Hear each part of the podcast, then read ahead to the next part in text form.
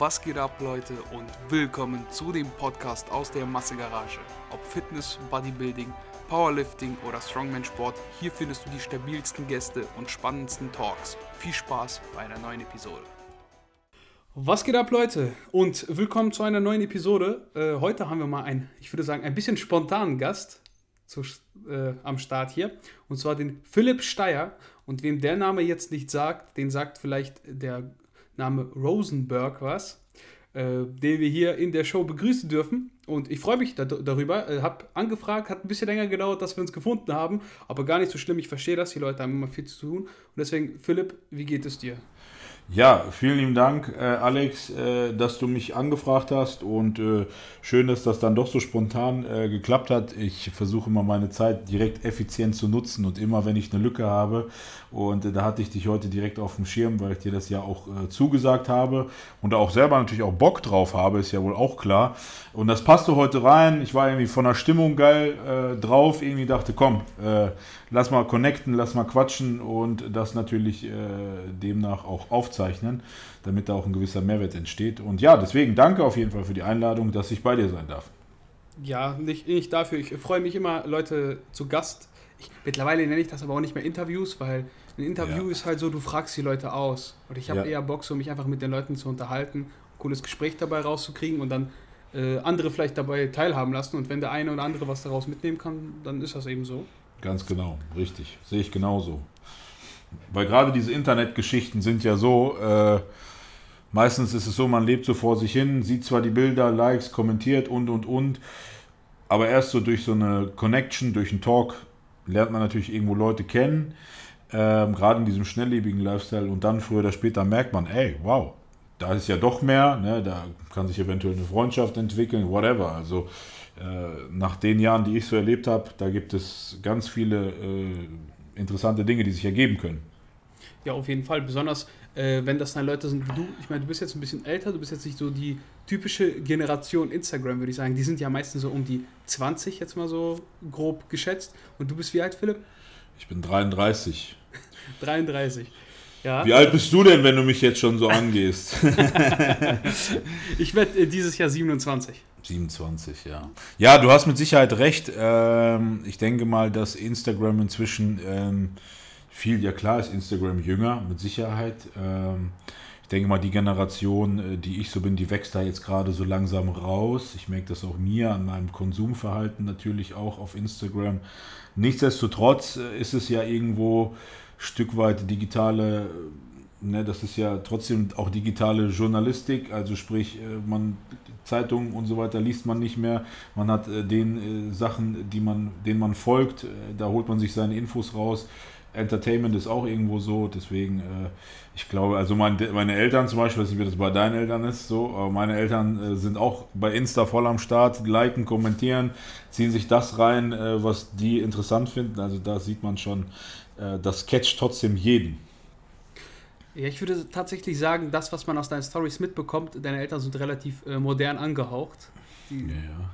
Das, äh, wie gesagt, nur über die Stories natürlich, aber trotzdem bekommt man das schon so mit. Dein Vater ist häufig mit am Start, so, der versteht das Instagram-Game, der macht da auch mal was mit in der Story, ist ganz cool. Äh, nee, bei mir ist das tatsächlich nicht so. Also, meine Mutter ist ein bisschen auf Instagram, Facebook, eher Facebook sogar, ja, ja. weißt du, aber nicht, nicht wirklich aktiv oder so. Ich gucke sich da mal so diese lustigen Videos an und dann kriegst du das zugesendet, weißt du, diese typischen also ich erzähle mal was über meinen Vater. Äh, mein Vater, äh, der ist jemand, äh, als ich habe noch zwei jüngere Brüder. Äh, und eines Tages saßen wir so äh, mit meinen Brüdern auf, in einem Wohnzimmer, jeder auf der Couch mit Handy in der Hand. Und dann kam der rein und sagte, Mann, ihr seid richtige Smartphone-Junkies. Inzwischen ist es aber so, äh, bei meinen Eltern, die haben so ein Vorzimmer mit Couch, Couchtisch. Mein Vater, der hat das ganze Game schon durchgespielt. Also wenn du inzwischen reinkommst, dann siehst du meinen Vater, wie der auf der Couch sitzt, Bein auf dem Couchtisch. Jetzt ein Fernseher, der schaut Fernsehen, so, der hat auf seinem Oberschenkel den, das iPad aufgesch aufgeschlagen liegen, darüber guckt er sich YouTube an und parallel hat er eine Lesebrille auf, Handy in der Hand und zieht sich noch Instagram rein. Also deswegen, mein Vater, der hat uns einfach inzwischen schon überrollt, was das angeht. Ja, so muss das. Ne? Geht hier mit gutem Vorbild voran. Der, der lebt das Ding. Aber der hat auch einen Instagram-Account, habe ich tatsächlich gesehen. Ja, das hat er safe auf jeden Fall. Also alle Folgen. ja, äh, vielleicht für alle, weil ich es ja vorhin gesagt habe, so äh, Philipp Steyer wird vielleicht dem einen oder anderen nicht sagen, ich, da, das sagst du auch, glaube ich, gar nicht so häufig in den Stories, so dass du äh, Philipp Steyer heißt, so mal ganz einfach gesagt. Weil du bist ja über dieses, wie nennt man das, ähm, über diesen Namen, diesen, Nick, diesen Nickname, den du dir selbst gegeben hast, oder hat dir den jemand anders gegeben? Wie ist der zustande gekommen? Ja, ich kann das ja mal hier kurz erzählen. Das ist äh, einem, einem meiner ganz engen Freunde auf jeden Fall geschuldet. Ray, beste Grüße gehen raus hier an der Stelle. Das war, ich mache so ein Rätsel draus. Vielleicht kommt der ein oder andere da, da dann drauf. Deswegen äh, die Pointe lasse ich noch. Das ist ein, ein Hybrid, äh, der sich damals ergeben hat. Und zwar zum einen hat das einen Anteil aus Breaking Bad damals. Und der andere Teil ist ein Nickname von Rick Ross, einem der besten Rapper der Welt so. Und äh, daraus baue ich mal das Rätsel. Ihr könnt ja versuchen, drauf zu kommen, wie dann der Name zustande gekommen ist. Aber ja, dadurch ist das so zustande gekommen. Und äh, ich denke mal, ähm, in der heutigen Zeit ist es umso toller, wenn man irgendwo anonym unterwegs ist. Äh, in der heutigen Zeit, wo jeder irgendwie impressumsfähig sein muss und jeder am besten irgendwo angeben muss, wo er wohnt, äh, um irgendwie abgefuckt zu werden oder so. Aber damals war das nur ein Jux und Dollerei. Also das ist so äh, aus Spaß entstanden und das war so eine Bewegung irgendwie und äh, ja, das ist so ins Rollen gekommen und dadurch ist so dieses äh, ähm, Rosie, Mr. Rosenberg Ding entstanden so. Ne? Und äh, ja, ich hoffe, das hält auch noch ein paar Tage an auf jeden Fall ich muss tatsächlich sagen, ähm, ich bin damals auf dich gestoßen, als du dieses Interview mit Misha gemacht hast. Mhm. So, und, und da dachte ich so, vielleicht heißt der ja wirklich so mit Nachnamen, weil das ist jetzt ja nicht realitätsfern so. Ja, viele, viele denken auch wirklich, dass ich Rosenberg einfach mit Nachnamen heiße. Wir waren noch mal auf einer Taufe, äh, dann saßen wir an einem Tisch und dann stand da auch Familie Rosenberg. Also das war schon, das war so das Highlight äh, auf jeden Fall, was so die Namenskette angeht. Äh, ja, äh, also ich mache da auch immer so ein Späßchen draus. Das ist schon cool. Wir haben zum Beispiel auch im Heim eine Bewohnerin, die Frau Rosenberger heißt. Ne? Also das ist schon, äh, da, da, die, das nehme ich gerne mit, so diesen, diesen, diesen Spaß daraus. Ne? Ich lache auch gerne über mich selbst, deswegen, das ist cool. Ja, das ist ganz wichtig. Äh, wichtig. Wo du gerade gesagt hast, impressumfähig, da fällt mir ein, du hattest äh, mal erwähnt, dass irgendwie die irgendeine so Aufsichtsbehörde bei dir war und du musstest ja tatsächlich ein Postfach äh, jetzt mieten. Mhm. Ja, also für all die, die so denken, oh, wir verdienen uns hier alle dumm und dämlich und äh, ne, das ist alles voll geil, das, das ist nicht so. Es gibt mit Sicherheit Leute, die viel Geld damit verdienen. Ähm, du weißt selber, das ist ein toughes Business, äh, gerade wenn man irgendwie ehrlich ist und aufrichtig ist und so weiter. Das ist alles harte Arbeit. Wenn man dann aber die Möglichkeit hat, doch den ein oder anderen Taler zu verdienen, sprich Taschengeld, äh, keine Ahnung, Werbung macht oder sonstiges, generell, es geht hier äh, in dem Sinne um Werbung. Wir leben in einem Land, wo wir kennzeichnungspflichtig sind. Das heißt, äh, wir sind ja alle groß geworden mit dem Fernsehen und äh, das heißt nicht umsonst Werbung und früher war das ja auch so, jetzt folgt die Werbung, ne? Äh, das war angekündigt. Inzwischen muss das Fernsehen das in dem Sinne nicht mehr kennzeichnen, weil jeder weiß, das ist Werbung. Wir jedoch, ob du Werbung machst oder, oder ich oder sonst wer, wir sind kennzeichnungspflichtig und ähm, wenn wir Werbung machen und, sage ich mal, öffentlich auf Profilen agieren, sprich, damit meine ich nicht privat, geschlossen und, und, und, sondern wirklich öffentlich mit unserem Namen, dann müssen wir auch öffentlich eine klar und auf den ersten Blick ersichtliches Impressum angeben äh, mit einer ladungsfähigen Adresse. Das Wort ladungsfähige Adresse klingt auch genauso hart, wie es ist, um dann im schlimmsten Fall, wenn wir oft uns nicht an die Regeln halten, bestraft zu werden. Und äh, ja, das klingt jetzt alles so böse. Ich wurde aber nur darauf aufmerksam gemacht. Ähm, durch die, das ist glaube ich die Telemedienaufsicht für Werbung und Rundfunk, die mich dann darauf aufgewiesen, äh, also sprich äh, mich äh, darauf hingewiesen hat, dass ich meine Werbung noch besser kennzeichnen soll und halt ein Impressum angebe. Und äh, das habe ich dann halt auch gemacht. Nun ist es halt so, nicht jeder möchte vielleicht unbedingt seine Postanschrift angeben, weil wenn du jetzt keine Firmenadresse hast, musst du deine private Adresse oder Ahnung, du kannst deine Arbeitsstelle angeben, wenn das für deine Arbeitsstelle okay ist. Du kannst die Adresse deiner Oma angeben, wenn das für deine Oma okay ist. Also es ist ähm, irgendwo in Ordnung. Plus zwei Kommunikationsarten, über die man dich erreichen kann. Also sprich, ähm, wenn du deine Handynummer angeben willst, Handynummer. Ansonsten natürlich klar schriftlich, per E-Mail oder per Kontaktformular wurde mir vorgeschlagen. Und äh, ja, das haben wir gemacht und äh, der Rest davon ist halt auch das Postfach gewesen. Ja, auf jeden Fall ähm, denke mal, das könnte dem einen oder anderen vielleicht mal zu denken geben, äh, wenn du jetzt irgendwie Werbe, also die Frage ist ja, ab wann musst du das denn wirklich kennzeichnen? Angenommen, ich kaufe mir jetzt was, ein T-Shirt und sag, film das und sag, ey, guck mal, geiles T-Shirt, das habe ich, keine Ahnung, für, war ein Schnäppchen so, filmst das einfach, um den Leuten zu zeigen, vielleicht wo du gerade ein Schnäppchen gemacht hast. Mhm. Ist das schon Werbung? So? Nee, das ist in dem Sinne noch keine Werbung, weil ich danach noch zweimal Kontakt hatte, auch mit dem Chef davon. Werbung ist wirklich, wenn du dafür Geld beziehst, dass du das bewirbst. Also sprich, äh, wenn du wirklich ein Foto machst, so, geile Jacke, ja, von Smilodogs und dann bist du auch noch dort zum Beispiel gesponsert und kriegst dafür Geld. Also das ist dann wirklich, dann musst du auch ganz klar angeben, so, ne, Anzeige, Werbung, also ich sehe auch immer noch so Sachen wie Ad oder so, das funktioniert nicht. Das ist nicht korrekt. Was weiterhin nicht korrekt ist, ihr könnt ja mal gerne mal einfach nur einen Spaß draus machen. Ich will hier keinen verpfeifen. Aber ähm, wenn ihr mal Leuten folgt, eigentlich muss bei denen direkt in der Biografie das Wort Impressum klar sichtbar sein mit einem Vermerk, wo das ist. Genauso bei den Posts müsste, wenn Werbung oder Anzeige mit das erste Wort oder zum Beispiel, Beispiel, wir haben heute Mittwoch, schreibst zum Beispiel Mittwoch, was ein grauer Tag, Anzeige bzw. Werbung und dann, Mensch, heute war richtig scheiße, aber ich habe ein Paket von Smalldogs bekommen, da war eine neue Tasche drin, kauft sie. So, das ist ähm, Oftmals ist es so, Leute machen so einen riesen Text, dann schreiben die unten drunter Anzeige, Werbung. Auch das ist nicht korrekt. Ne? Das ist die, den Leuten muss man ganz klar sagen, hallo, Werbung. Das ist sehr, sehr wichtig. Ja, das ist auch gut für mich zu wissen, äh, denn bald wird das Podcast Money fließen, wie wir alle wissen. Ja. Und da muss ich auch äh, darauf achten, dass ich da nicht. Wie gesagt, also ich, ähm, kleiner Hinweis vielleicht noch, äh, Fehler, die vielleicht äh, an oder Sachen, an die man denkt, wenn man, also anders. Denkt an etwas, wenn ihr nicht dran denkt. Zum Beispiel, ähm, wenn ihr einen Ort markiert, stell dir mal vor, wo wohnst du? Äh, bei Bielefeld. Bi ah, genau, bei Bielefeld, alte Heimat. So. Wenn du jetzt zum Beispiel Bielefeld Zentrum markierst, dann machst du es dieser Aufsicht natürlich ultra leicht, weil die gehen Ort Bielefeld durch, dann sehen die, aha, alex.sntk, oh ja, der hat einen Podcast, der verdient Geld, dann haben wir den erstmal auf dem Radar. So, das heißt, diese Ortverlinkungen, äh, so toll die manchmal sind, damit kann man sich natürlich selber manchmal so ein bisschen auch in die Pfanne hauen. Ich kann, ich kann mir vorstellen, dass das bei mir auch der Fall war, wenn ich halt ein paar Mal Kassel oder so markiert habe. Das sind solche kleine Geschichten. Die anderen auch vielleicht nur, wenn ihr denkt, ach komm, das ist doch, die greifen doch bestimmt gar nicht, haben das gar nicht so auf dem Radar. Ich erzähle euch mal eins.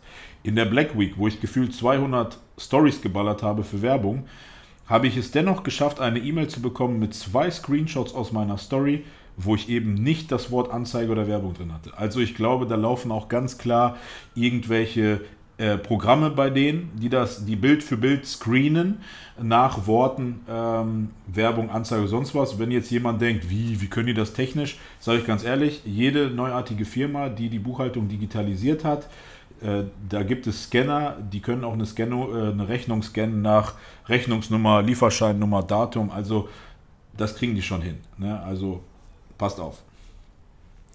Ja, ist auf jeden Fall äh, brutal. Also da muss man echt aufpassen.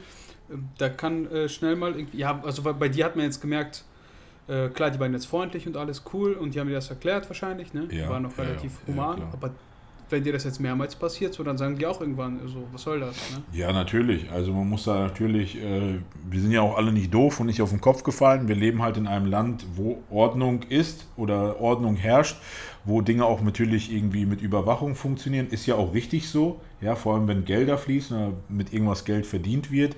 Ähm, aber ja, das ist äh, wie beim Autofahren, ja, jeder weiß, rote Ampel stehen bleiben.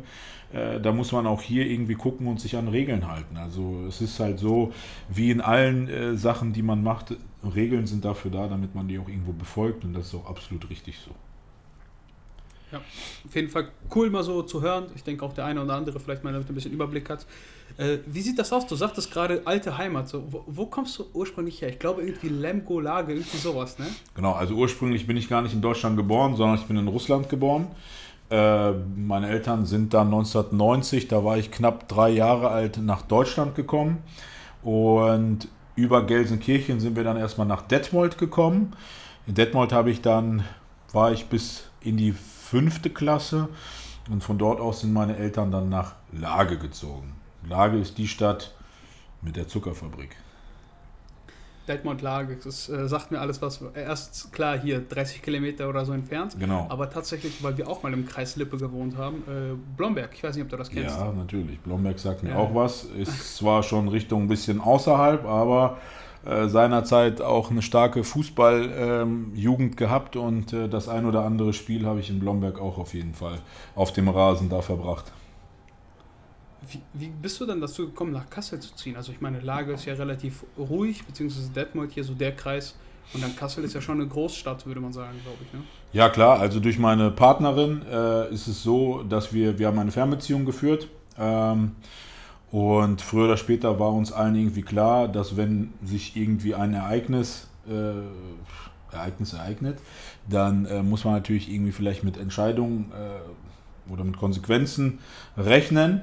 Und äh, dadurch, dass meine Partnerin einen relativ guten Job hat, ähm, war es für mich klar zu dem Zeitpunkt, auch durch Social Media und so weiter, dass ich es leichter hätte, meinen Job, den ich zu dem Zeitpunkt hatte, aufzugeben, im Hinblick, dass ich vielleicht nur noch einen Halbtagsjob mir suche und den Rest vielleicht äh, ausfülle mit Social Media Tätigkeiten. Und das ist dann letztendlich auch genauso gekommen und deshalb bin ich nach Kassel gezogen und äh, wir haben jetzt inzwischen, genau, ach so, das Ereignis ist vielleicht auch äh, ganz wichtig, äh, war die Schwangerschaft und natürlich auch dann die Geburt meines Sohnes, unseres Sohnes und äh, deswegen äh, wohnen wir jetzt gemeinsam hier in Kassel. Ja, ist auf jeden Fall ein schönes Ereignis, um umzuziehen. Ja, Wichtig auf jeden Fall, wichtig genug, ja. Genau, so sieht's aus. Ja, cool. Ähm, genau. Warum bist du, also die eine der wichtigen Fragen wäre jetzt, warum bist du denn jetzt wirklich bekannt unter dem Namen Rosenberg? Was, was hast du gemacht in Social Media, so dass du wirklich bekannt geworden bist? Beziehungsweise was war das Schlüsselereignis? Irgendwie macht ja jeder Social Media so ein bisschen, aber um diesen Schritt ins wirklich so, ja, wie soll man sagen, Person des, Person des öffentlichen Lebens, wie auch immer man das betiteln möchte, zu werden, muss man ja irgendwie was Besonderes schon machen, ne? irgendwas bekannt werden. Ja, also ich würde sagen, wie irgendwie am Anfang dieses Gesprächs, es sind meistens die Bekanntschaften, die Begegnungen, die einem vielleicht auch irgendwo die Plattform oder die Möglichkeiten bieten, das darzustellen, wofür man steht. Und am Ende ist es so, wenn man für etwas steht, was in anderen Leuten etwas auslöst oder vielleicht auch anders gesagt, wenn man interessant genug ist für dieses Auditorium, dann erreicht man genau das, was du gesagt hast, nämlich, dass man dann vielleicht größer wird, äh, die Reichweite wächst äh, oder vielleicht auch das Interesse um die Person, äh, sage ich mal, wächst. Und ähm, damals, wir haben ja auch über Alter gesprochen, als ich äh, vor knapp sechs Jahren, ähm, so wie du, 27 warst, das war so der Start von irgendwie Fitness, Boom, Social Media. Äh, das erste Mal, dass überhaupt eine FIBO ausverkauft gewesen ist. Und 2015 war irgendwo so dieser Start. Also 2015 war der Start ähm, mit den ersten Sponsoren, wo vielleicht auch man über Instagram Leute mit seinem Körper motivieren konnte, ähm, wo Leute bereit waren, sich zu connecten, zu liken, zu kommentieren.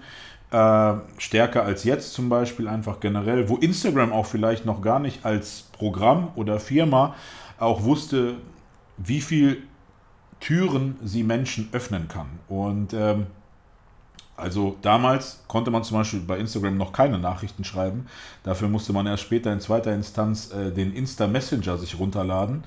Äh, und irgendwann mal äh, bin ich zum Beispiel, und ich denke mal, äh, davon bin ich überzeugt, ganz großen Anteil hat gerade für diesen Kickstart einer meiner auch engsten Freunde, Eike Wiemken, gehabt, so, ähm, weil wir uns 2016 stärker kennengelernt haben und dann gerade in dieser Boomzeit ähm, viel miteinander gemacht haben. Und das war so dieser Start, Gym Aesthetics, ProBro Wear, ProBro Army, Patrick Reiser, Misha und so. Und ich bin dann relativ schnell so in diese Kreise reingerutscht.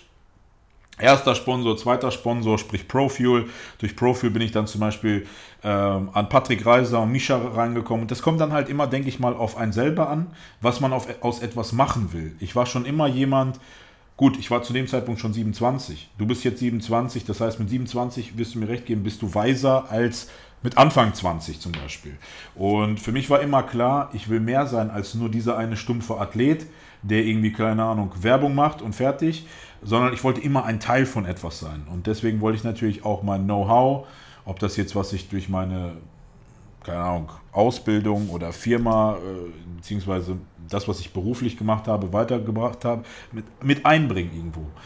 Und dadurch entstanden Freundschaften, weil es geht einem dann mehr als nur, hey, wie geht's, sondern man connectet sich, man ist auf einer Wellenlänge und dann ist das immer weitergegangen. Dann haben wir mit Patrick und Misha auch viel gemacht.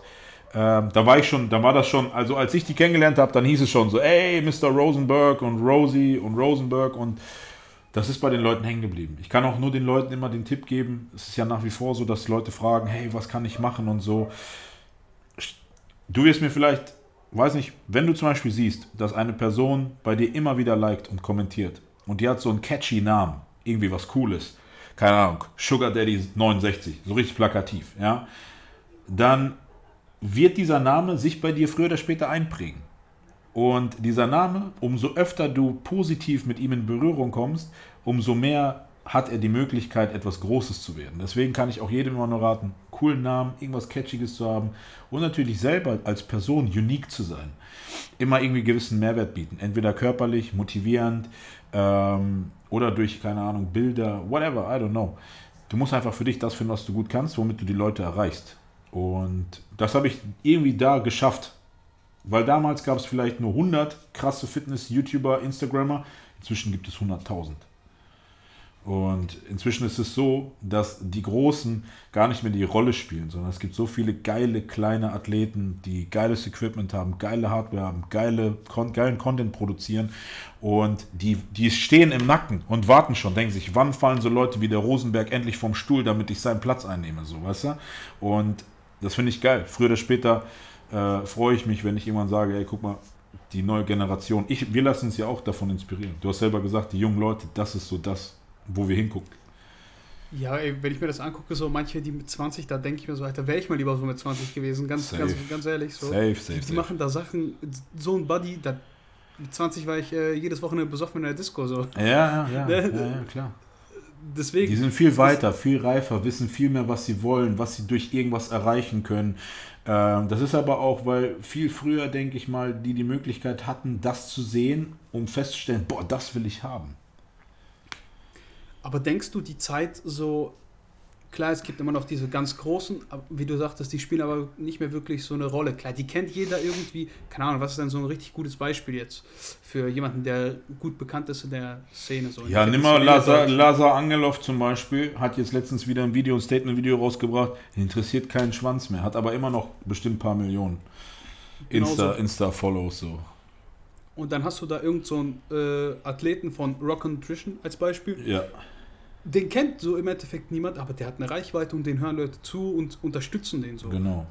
Richtig krass so. Dann gucke ich manchmal so da, auch da rein und denke mir so, Alter, ich kenne den nicht, aber stabil so. Der sieht mit 16 hätte ich gern so ausgesehen. Ne? Ja, sehr, sehr gutes Beispiel. Denke ich auch jedes Mal, immer wenn ich auf sowas stoße und treffe, auf jeden Fall.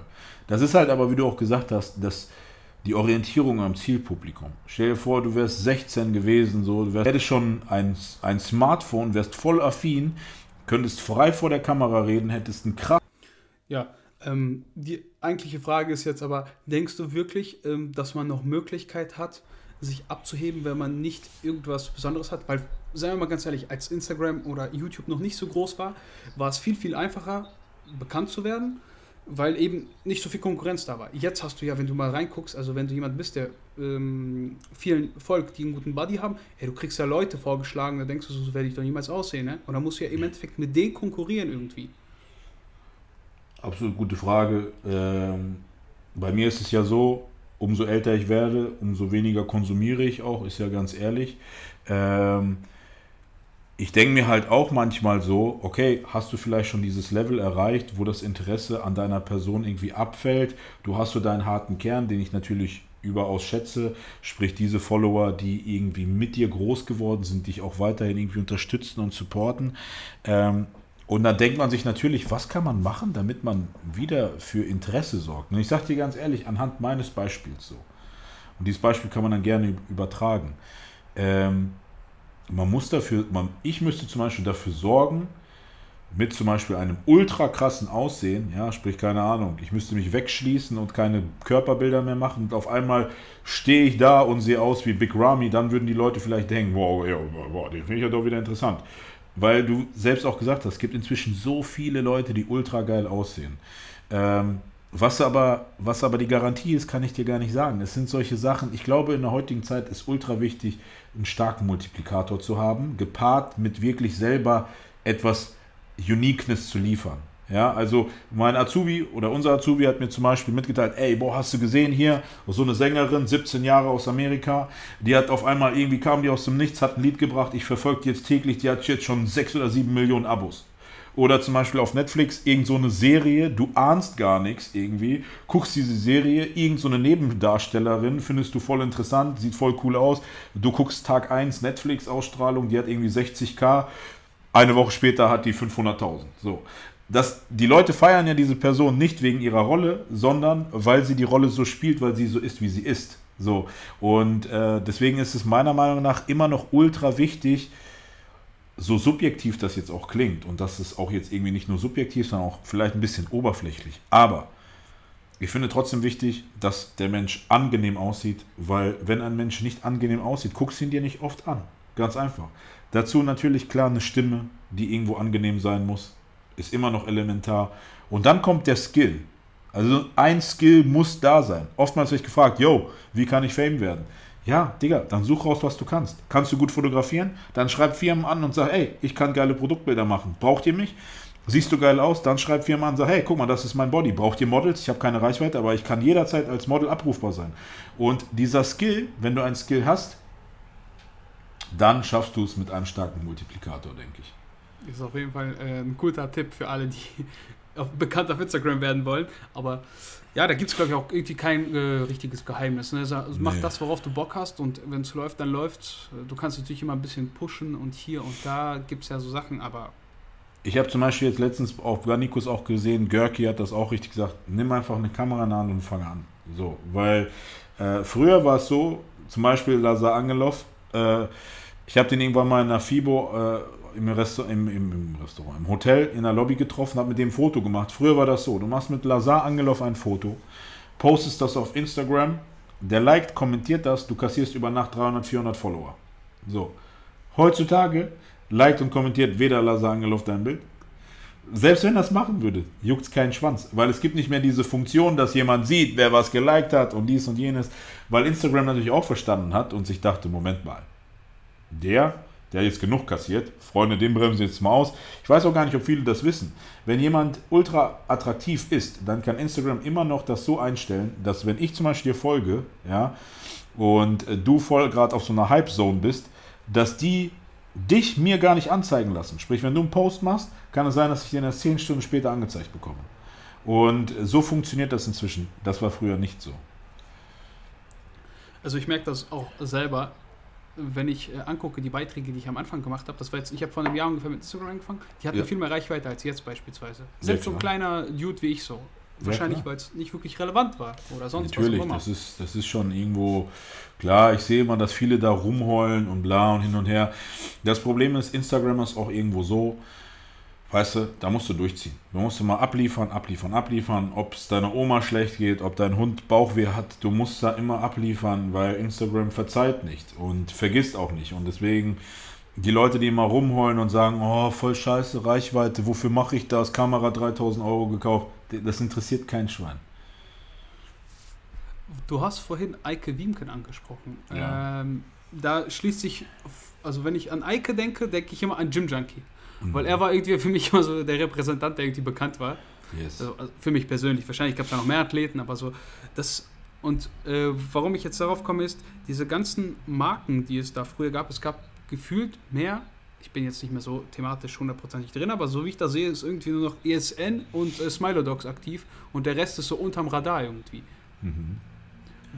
Wie denkst du, kommt das? Kommt das daher, dass die tatsächlich jetzt, wenn du mal so guckst, die ganz großen Influencer, beziehungsweise die ganzen, keine Ahnung, Fitnessathleten, die meisten jetzt bei ESN sind. Wenn ich alle durchgucke in meiner äh, Story, in, mein, in meinem Feed da, alle, die ich da irgendwie folge, das 90 Prozent sind bei ESN als Beispiel. Ist aber nur ein gutes Beispiel jetzt. Ne? Ist ja auch äh, eine Top-Firma, ne?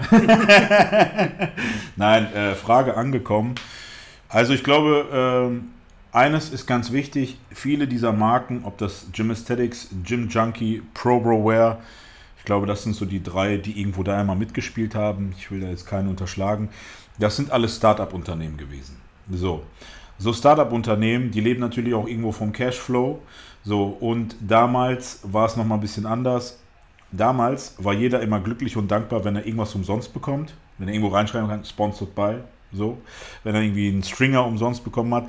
Das hat sich natürlich irgendwann mal dahingehend entwickelt, dass natürlich Athleten verstanden haben, oh, mit meiner Reichweite, mit meinem Namen verdienen diese Unternehmen sehr viel Geld. Ich will auch was davon abhaben. Dann gab es so eine Generation von diesen Fixum-Verträgen, wo Leute ultra viel Geld verdient haben pro Monat, ähm, plus Code, Affiliate, bla hin und her. Das Problem ist natürlich, ähm, eine Firma von so einer Größe, äh, die vom Cashflow lebt, da reichen ganz kleine Fehler aus, damit so eine Firma natürlich irgendwie ins Wanken gerät. Beispiel, einer der großen Athleten will nicht mehr, will raus, will sich rauskaufen lassen, will zu einer anderen Firma. Anderes Beispiel. Ähm, Weihnachtszeit, die Kollektion, die Lieferung kommt zu spät, boom. Da wird, keine Ahnung, 20, 40, 60.000 Euro investiert für eine Kollektion, die extra fürs Weihnachtsgeschäft kommt, kommt zu spät, boom. Ähm, solche kleinen Sachen sorgen bei solchen Unternehmen für Disbalancen, für, zu Risiken. Dazu, wie du auch richtig gesagt hast, kristallisieren sich natürlich in der Zeit Unternehmen raus, die wirklich zu Unternehmen werden. Ja, wenn man sich zum Beispiel ESN, Fitmart anguckt, Fitmart war damals seit Tag 1 mit Team Andro schon mit dabei, die haben, keine Ahnung, es niemals für nötig gehabt, bis seit drei Jahren auf die FIBO zu gehen. Ähm, das ist ein, eine Firma, die, sage ich mal, so groß ist, die nicht nur den, äh, den B2B-Kunden erreicht, sondern ja auch Unmengen an Supplements in den Handel, in die Shops, in Gyms fließen lässt. Äh, demnach ist natürlich da ein ganz anderes Fundament da. Da sitzen nicht irgendwie äh, vier bis zehn Leute, die alles alles machen, ja, von Banner über Fotografie, über äh, Webshop-Betreuung und Kundenservice und am besten noch Pakete packen, sondern da gibt es wie in großen Unternehmen richtige Abteilungen, wo jeder spezialisiert das macht, was er macht. Und äh, natürlich ist es so, man darf auch nicht vergessen, viele Unternehmen jeder von diesen Visionären, die irgendwann mal so ein Unternehmen aufgemacht haben, früher oder später, so hat es die Erfahrung auch gezeigt, verfallen auch irgendwo einer gewissen Betriebsblindheit. Man darf nie vergessen, dass man nur das produzieren kann und verkaufen kann, was am Zielpublikum orientiert ist. Und wenn du irgendwann mal einen Trainingsanzug produzierst, der doppelt so viel kostet wie ein Jordan-Trainingsanzug und aber von der Qualität nicht das gewohnt ist, und wir reden hier von Zielpublikum, Kids zwischen 16 bis 24 Jahre alt, wo die Eltern dafür blechen, dann erklär man einer Mutter, dass nach zweimal Waschen der Reißverschluss nicht mehr funktioniert. Und äh, das sind halt solche Sachen, ähm, die dann solche Unternehmen natürlich zum Sterben bringen.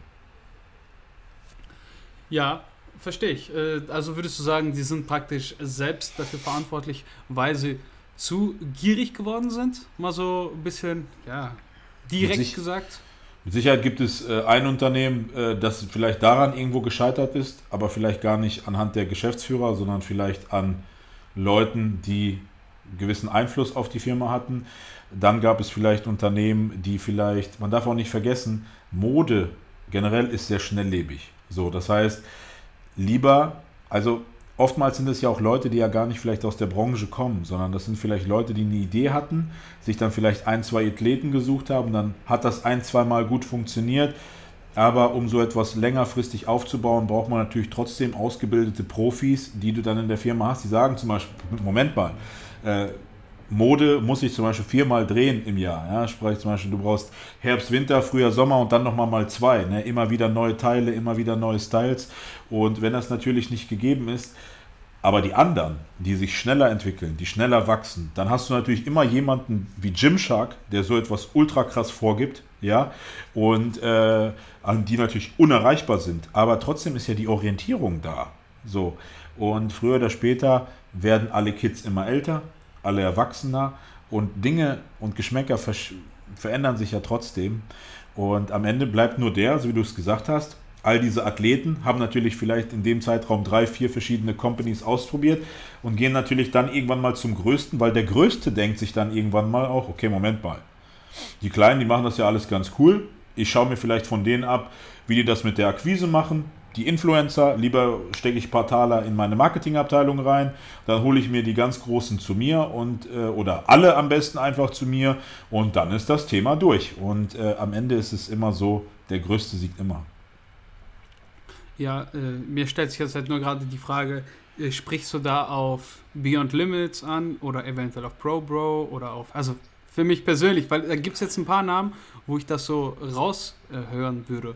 Das, was ja, du beschrieben hast. Du hast ja, also klar, ein paar Nuggets habe ich jetzt gelegt. Du hast ja auch zum Beispiel den Interview mit Misha gesprochen, äh, erzählt. So, ich meine, jedem ist ja irgendwie klar, äh, wie es damals mit Gym Aesthetics gelaufen ist. Jedem ist irgendwie klar, wie es damals mit ProBroWare gelaufen. Gym Junkie hat inzwischen das auch annonciert, was da vielleicht schlecht gelaufen ist. Ähm, das sind so Sachen, bei Beyond Limit zum Beispiel weiß ich gar nicht, äh, was da gelaufen ist. Ich kann da nur spekulieren. Ich kann da nur spekulieren äh, aufgrund meiner Erfahrung aus den anderen Marken und ich kann mir einfach sagen, dass diese Blase, die dort aufgebildet oder aufgebaut wurde, die war irgendwann einfach nicht mehr tragbar, kann ich mir vorstellen. Weil ähm, das war so schnell und so schnell so gut, dass natürlich nach hinten hin raus ähm, vielleicht konnte man das einfach nicht mehr tragen. Dazu muss man auch ganz klar sagen, die Zeit, die wir jetzt gerade, in der wir leben, ja, auch wenn ich zum Beispiel bei einem Gymwear äh, äh, Bekleidungs bei einer Firma unter Vertrag bin. Also ich brauche momentan keine Gymwear. Ja, das ist jetzt, äh, das bringt mich jetzt vielleicht gerade nicht weiter so. Ne? Ich, ich danke und fühle jeden, der nach wie vor bei jedem Deal zuschlägt und reinhaut und voll am Start ist und so. Äh, natürlich habe ich nochmal einen anderen Anspruch. Mein Schrank ist voll und alles und so. Ich feiere das. Aber natürlich äh, muss man natürlich auch irgendwo sagen, gerade so bei der Firma, die du jetzt angesprochen hast, das war dann so viel, was in den Markt reingespült wurde, dass man vielleicht sagt, okay, Moment mal, alles gut, ich würde gerne vielleicht noch diesen Stringer und diese Hose kaufen, aber ich weiß nicht mehr wohin. Kann ich, nur, kann ich mir nur, kann ich nur mutmaßen. Ne? Aber würdest du dann nicht jetzt rückschließend zu dem letzten Punkt, den du genannt hast, auch sagen, dass es eventuell mit den großen Playern irgendwann so zu Ende gehen könnte. Weil wenn du jetzt alle hast, ja, du hast alle, die klar, die kaufen, du hast Kauf, Kaufkraft wird generiert, aber du spülst ja auch immer Collections da rein und im Endeffekt so wiederholt sich das Ganze ja auch irgendwann. Und irgendwann ist es ausgelutscht. Das ist ja mit den meisten Themen so, dass irgendwann sind die ausgelutscht und dann muss man das auf ein neues Level bringen. Wenn das so wäre, dann würden auch so Marken wie Nike, Adidas, Jordan, wie auch immer, auch irgendwann mal ausgelutscht sein. Das Problem ist, es hat viel damit zu tun, neue Menschen, junge Menschen, Technologien und so weiter bringen immer wieder neue Inspirationen und neue Inspirationen sorgen einfach dafür, dass etwas immer wieder cool ist. Auf der anderen Seite wissen wir alle, wie Mode ist. Ja, auf einmal heißt es, ach, das haben ja meine Eltern in den 80ern schon getragen. Das ist jetzt wieder Mode. Es wird immer wieder Teile geben oder Elemente, die natürlich immer wieder interessant werden, weil auch unsere Nachkömmlinge haben vielleicht auch Interesse an den Dingen, die es vielleicht vor ihrer Zeit gab.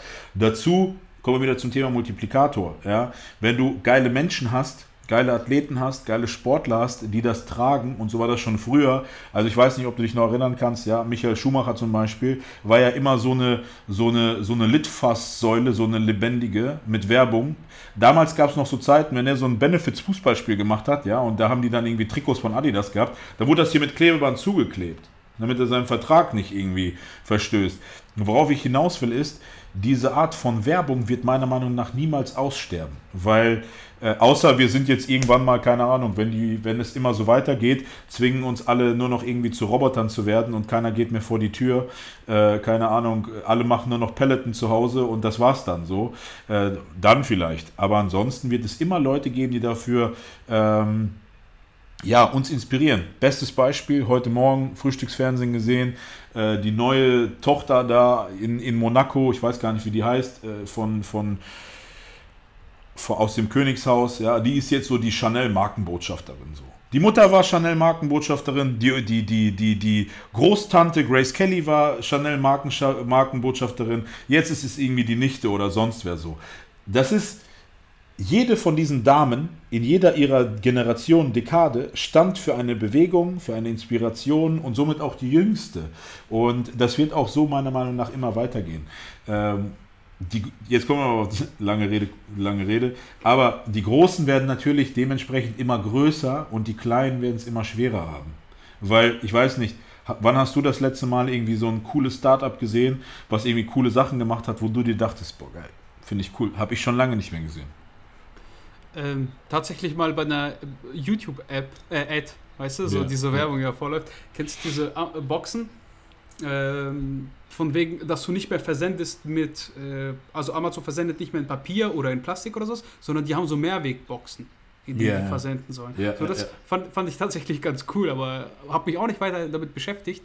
Ja. Aber es wäre jetzt was, wo ich sagen würde, ja, das könnte man eventuell noch gebrauchen und ist sinnig, weil wir mittlerweile Postwege sind so heftig, ne? jetzt alleine Corona ja, ja, Wer geht einkaufen? So, du bestellst alles übers Internet. Wie viel Müll ist das? Wie viel könntest du sparen? Und das Unternehmen verdient sich ja auch irgendwo damit eine goldene Nase, wenn die nicht jedes Mal Papier neu kaufen müssen, sondern vielleicht einmal die Box gekauft haben.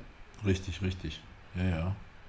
Aber trotzdem, es gab Zeiten, wo gefühlt neue, immer wieder neue Gymwear-Marken aus dem Boden gestampft wurden. Und du dachtest, alter Schwede, wieder was Neues, wieder was Neues, wieder was Neues, ja, wo du irgendwie gefühlt auf Athletenprofile gegangen bist, hä, kannte ich gar nicht. Jetzt ist es so, wie du selbst gesagt hast, ESN ist im Aludox und that's it. Sonst gibt es gar nichts irgendwie gefühlt.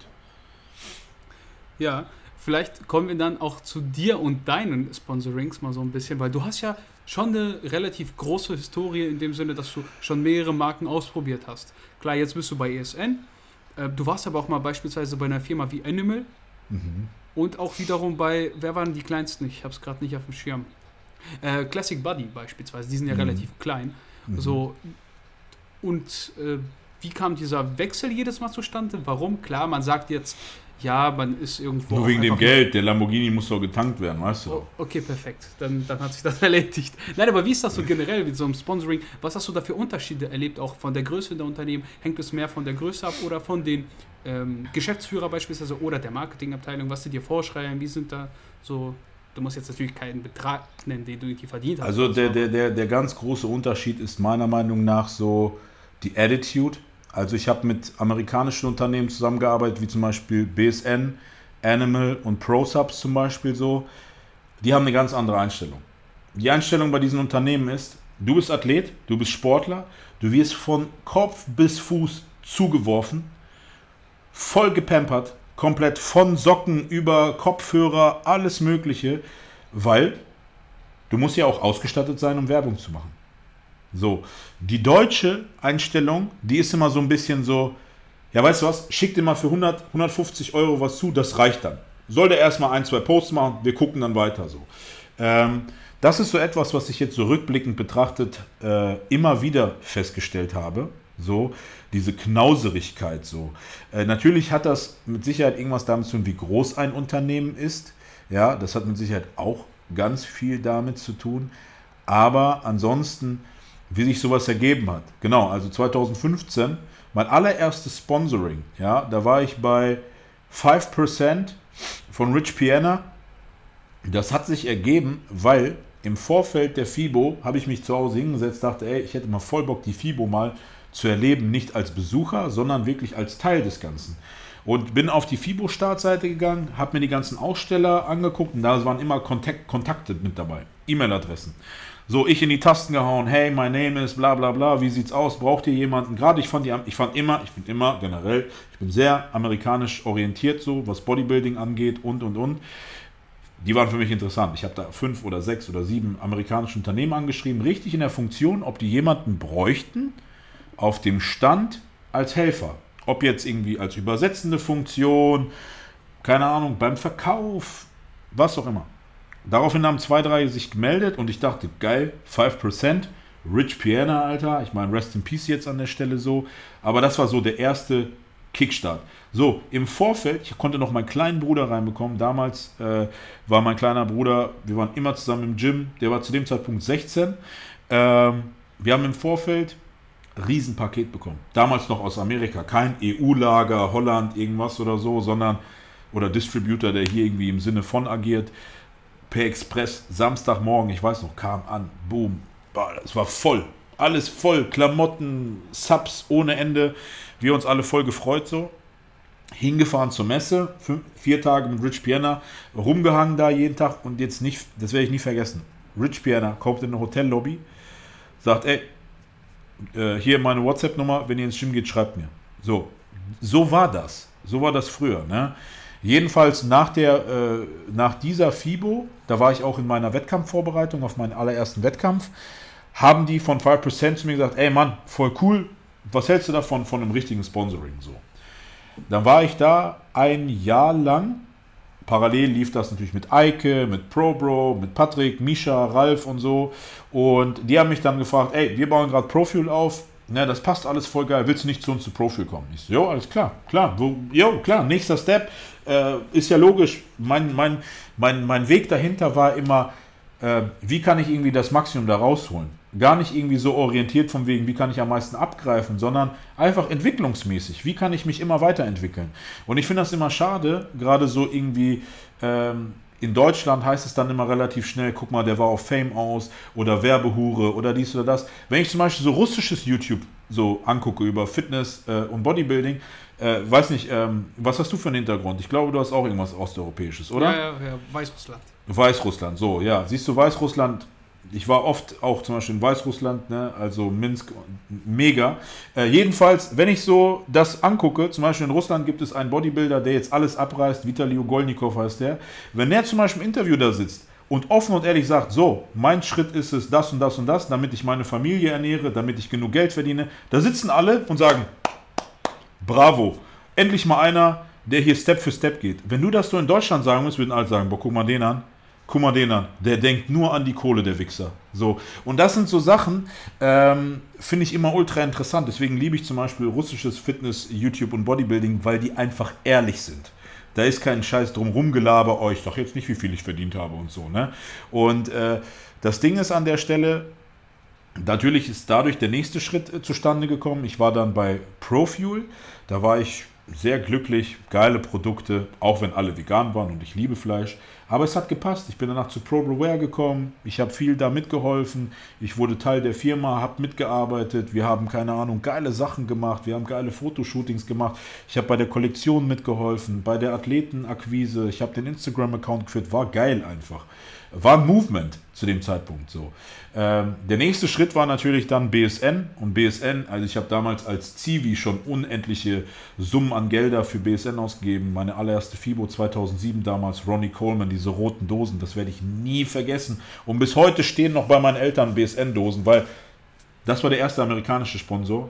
Ich werde nie vergessen, wie ich nach Berlin gekommen bin, zu dem Meeting. Jeder hat eine Tasche bekommen, jeder, alles war voll. Überall stand dein Name drauf. Und jetzt bist du weg.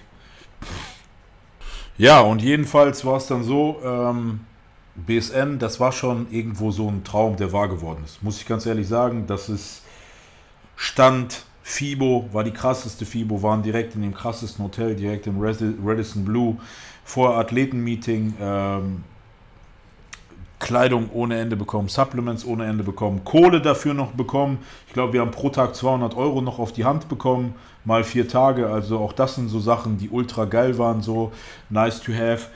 Ähm, das Problem ist dann halt, dass so Unternehmen wie BSN leider es irgendwie versäumt haben, generell in Europa Fuß zu fassen. Das hat aber was damit zu tun, dass die im Handel einfach abgeschmiert sind, weil die den Preis nicht stabil halten konnten. So.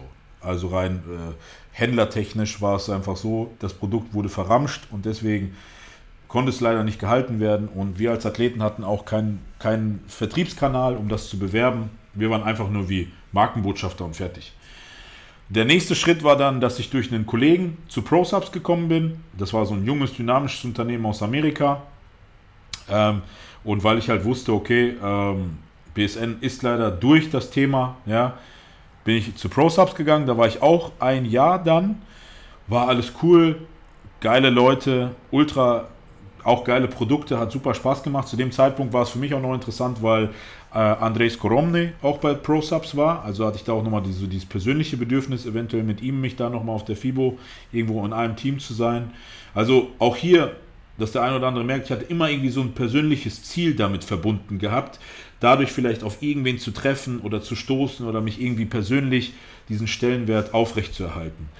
Und ähm, von da an bin ich zu Animal gekommen und Animal war ganz normal. Ich habe gesehen, Animal Europe versucht sich, also generell Animal verlagert sich aus Europa an, bin da irgendwie in Kontakt gekommen und Animal ist natürlich, jeder ist mit Animal irgendwie groß geworden. Dieses gelbe, legendäre Animal-Shirt, Animal Pack, Frank McGrath und solche Geschichten. Ja, und bei Animal ist es halt auch irgendwo so, ähm, dort sind die Menschen das Unternehmen. Und äh, bei Animal, ob die Leute in Europa, äh, man darf auch nicht vergessen, Animal, es gibt Animal bzw. Universal seit 1977. So, und wenn man ein Unternehmen ist, was so lange am Markt ist, das lebt natürlich durch Mitarbeiter und natürlich auch durch die Auswahl der Menschen, die zum Unternehmen passen. Weil auch so ein Unternehmen wie Animal, da musst du denen sagen, warum denkst du, dass du zu Animal gehörst? Und das ist natürlich irgendwo auch so eine Bewerbung, wenn du dann dich versuchst zu erklären, warum du deiner Meinung dahin gehörst und denen dann ein Bild schickst von 2010 im Shirt mit irgendwie für 500 Euro Supplement ganze Couch voll selber bezahlt.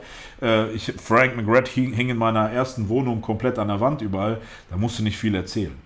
So, und äh, auch da, das sind so Sachen wie gut connected, gut angefreundet, danach eingeladen worden nach Amerika, Las Vegas war ich mit meiner ganzen Familie, äh, waren zusammen dort auf der FIBO, sage ich mal, rund um die Olympia.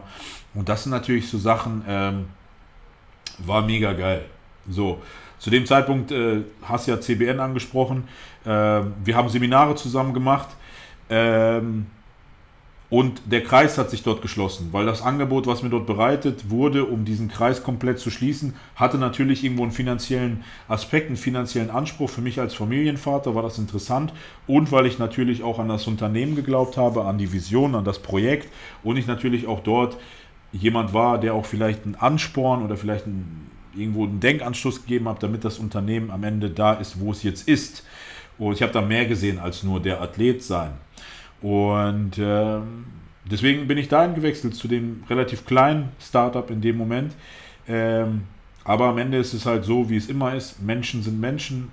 Ähm, das ist wie in einer Beziehung. Irgendwann stößt man an Punkte, wo man sagt, irgendwie funktioniert das nicht mehr so ganz. Und deshalb bin ich zum Beispiel dort gegangen, ohne Ausblick auf einen neuen Sponsor.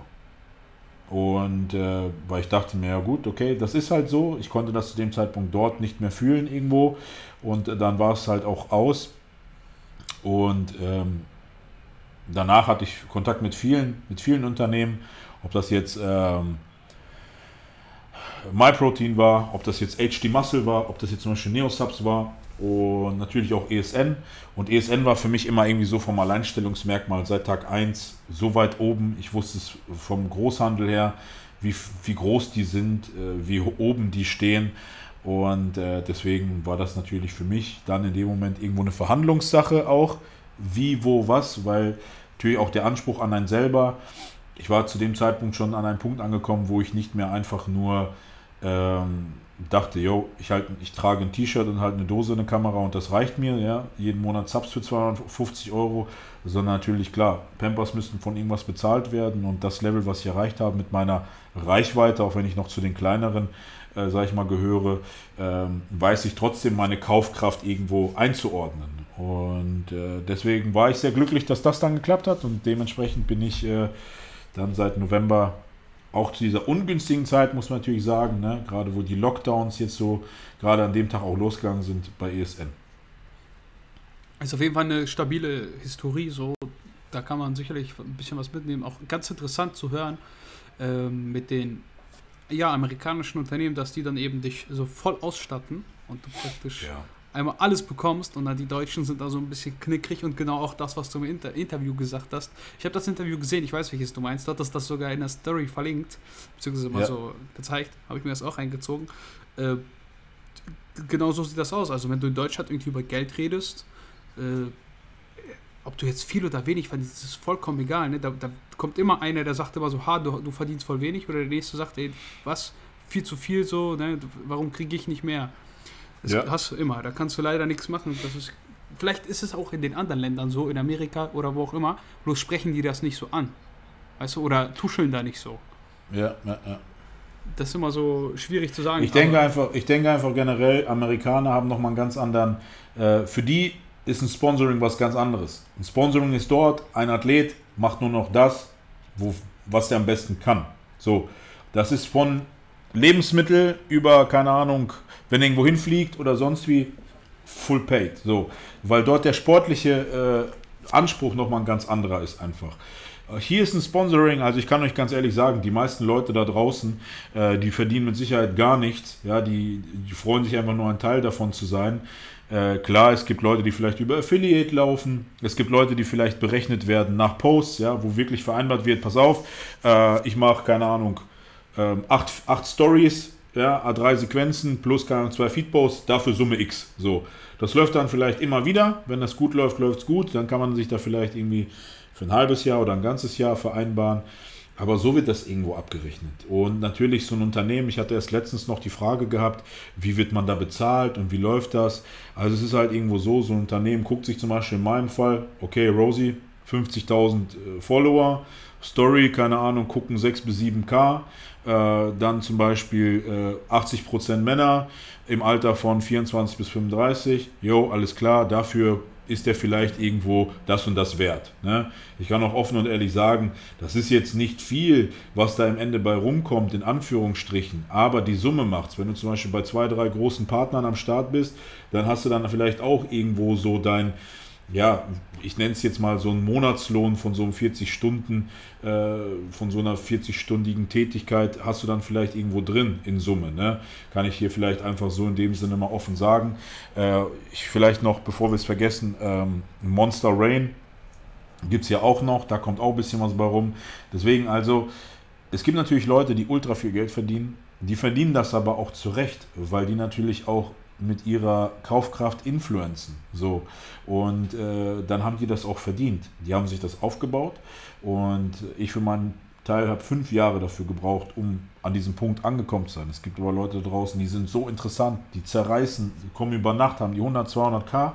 Und wenn die influenzen, dann haben die das verdient. Das ist irgendwo absolut richtig. Und es gibt Unternehmen, auch hier zum Beispiel gesagt, große Unternehmen, kleine Unternehmen.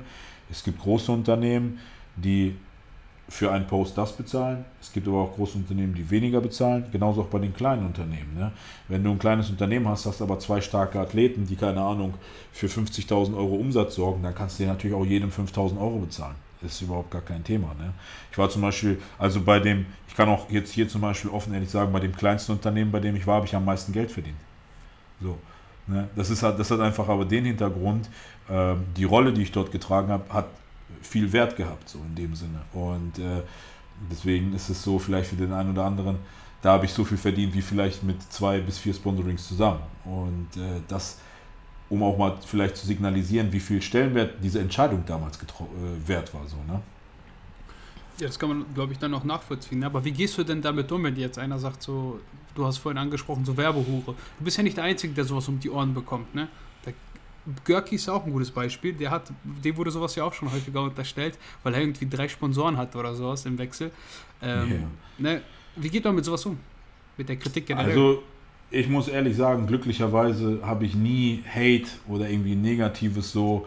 Da komme ich echt immer relativ glimpflich drum rum. Ich bin auch ehrlich gesagt, glaube ich, zu alt, um da irgendwie emotional äh, zu reagieren. Ähm, nicht, nicht mehr hitzköpfig genug um da vielleicht irgendwie äh, bösartig zu reagieren. Keine Ahnung, wenn ich witzig bin und der mich im falschen Moment erwischt, würde ich sagen, naja gut, solange es deiner Mama gefällt, ist so gut, ja. Ähm, aber in einem anderen Moment würde ich sagen, du, wie ich es auch hier gesagt habe, jeder, der so etwas äußert, kennt mich nicht und weiß nicht, warum ich das gemacht habe. Und die Leute, die mich kennen, die Follower, die mit mir mitgewachsen sind, die können das nachvollziehen und verstehen das und freuen sich natürlich auch dementsprechend, weil, und jetzt kommen wir wieder zu dem Punkt große Firmen. Man darf eines nicht vergessen, diese große Firmen, die sind nicht umsonst groß. Und äh, erst jetzt, wo ich zum Beispiel sowohl bei Smiledogs als auch bei ESN bin, habe ich verstanden, was es heißt, bei einem Unternehmen zu sein, äh, wo die Produkte, sage jetzt mal richtig so, eh laufen.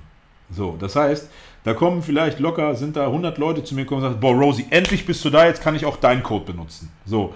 Und äh, wenn ich zum Beispiel zum Seminar gekommen bin oder ins Gym schaue, so, jeder trägt Smile Dogs und jetzt kann ich Friede, Freude, strahlend jedem auf die Schulter klopfen und sagen, Digga, ich würde mich freuen, wenn nächstes Mal Rosie 10 benutzt, so, weißt du, ohne dass ich irgendwie mich schlecht dabei fühle. Und äh, das sind so Sachen, auch ESN, also mir war das schon vorher bewusst, aber dadurch wurde es mir noch bewusster, wie viel, wie viel, von wie vielen Leuten das gekauft wird einfach. Und wenn jetzt Leute dazukommen und sagen, boah geil, jetzt kann ich sogar dich damit supporten oder dir helfen ähm, oder dich irgendwie pushen, dann muss ich darüber nicht mehr, nicht mehr viel nachdenken. So, alle anderen, ich sage mal so, die Leute, die immer so negativ unterwegs sind oder immer haten, so, äh, wenn ich denen sagen würde, oder die Leute, denen die da so Mist drunter schreiben, wenn die Leute denen sagen würden, hey komm, du kannst gerne mein Leben haben, inklusive dieser Sponsoren, dann würden die, die so einen Mist da schreiben, sagen, oh ja, geil, sofort, ich bin am Start.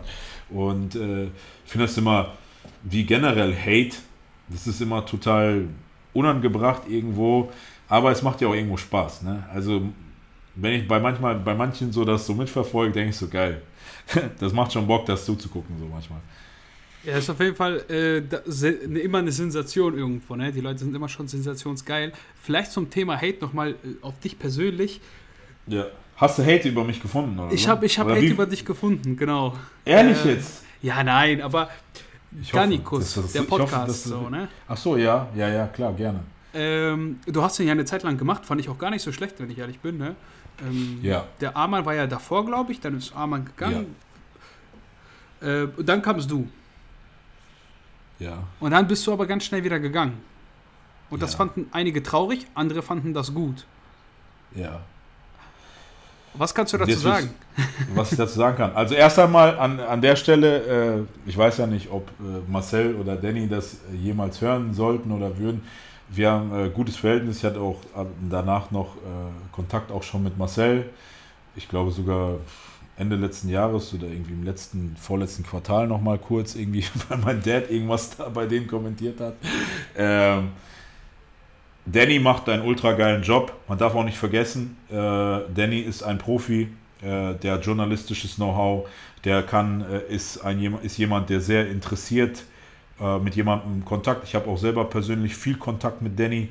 Deswegen beste Grüße gehen raus an Danny. Ähm, manchmal haben wir Voicemails 4, 5, 6, 7, 10 Minuten hin und her, weil natürlich auch unsere Interessen irgendwo deckungsgleich sind, weil äh, genauso wie bei ihm sind einfach meine Interessen in dem Bodybuilding verankert.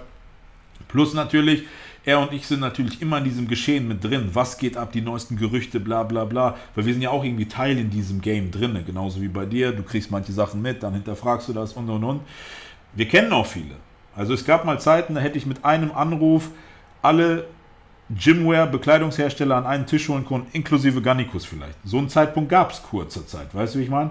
Und ähm, warum das nicht geklappt hat, also generell, ähm, ich habe meinen Podcast gemacht, ähm, die Idee an sich war nice, ich weiß auch noch an die erste Episode, da war ich für Gannikus auch, sage ich mal, im Auftrag, damals in Las Vegas, das hatte alles äh, eigentlich nice Vorzeichen gehabt.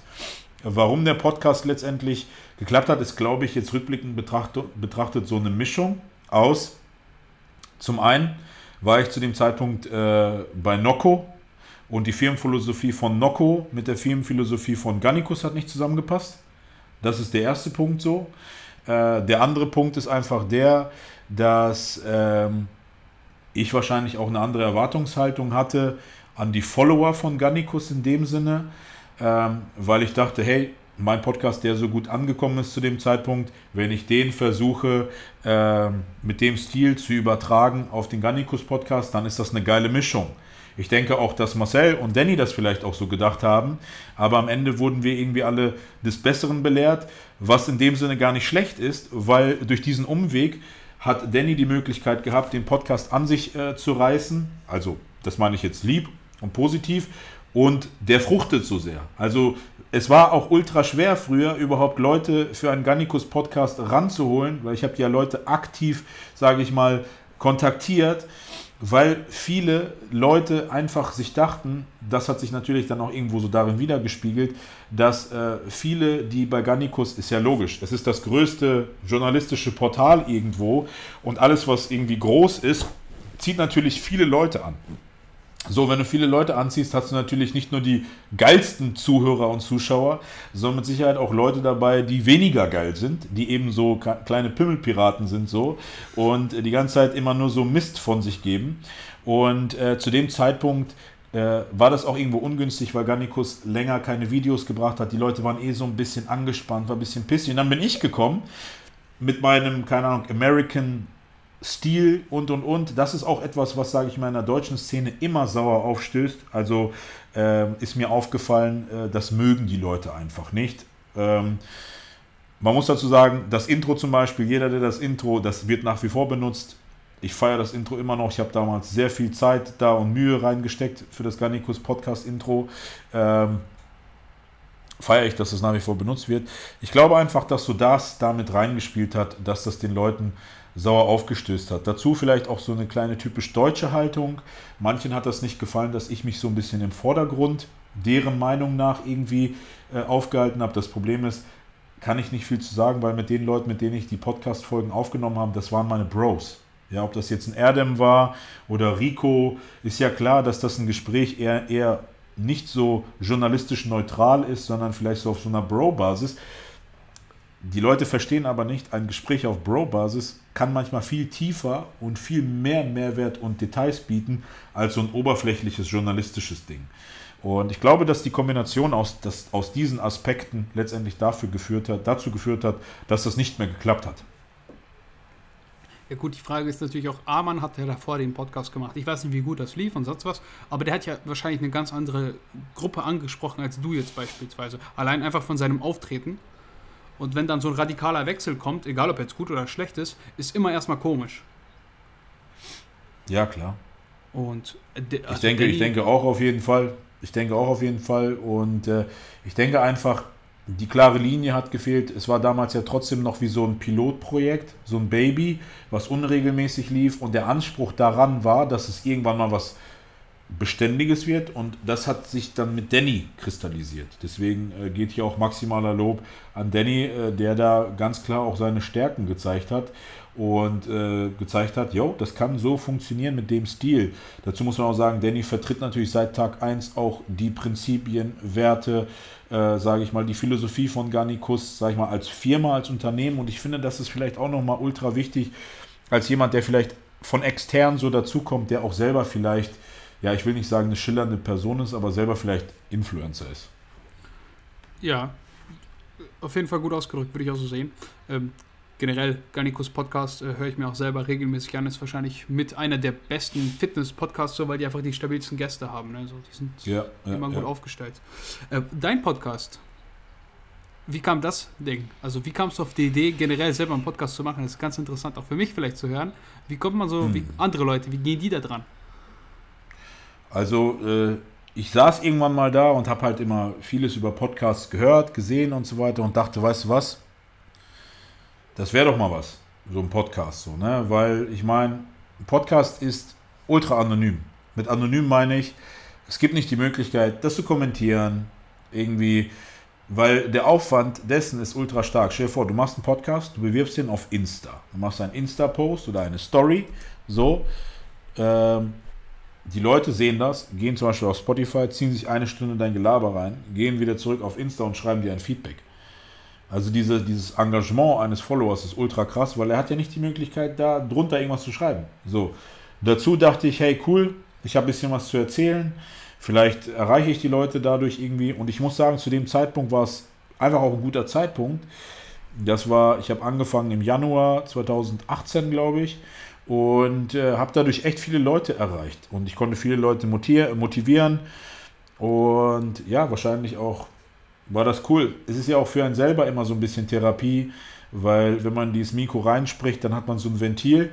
Ja, man hat sich dann auch selber seinen Frust oder sonst was von der Backe geredet und dann äh, geht es einem da vielleicht auch besser. Deswegen, ich kann auch jedem nur raten, macht das einfach, weil was habt ihr zu verlieren? Wenn keiner weiß, dass du einen Podcast hast, dann kann sich den auch keiner anhören und ich kann keiner bewerten. Aber du hast den für dich gemacht oftmals ist ja das ganze Technische drumherum. Es ist inzwischen so ultra leicht und äh, ich kann es nur jedem empfehlen.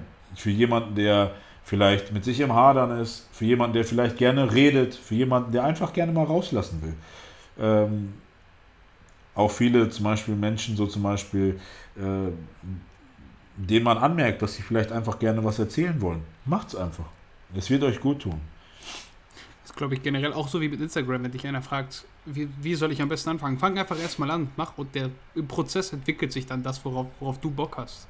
So, ne? Das ist genau dasselbe. Das denke ich auch. Äh, das denke ich auch.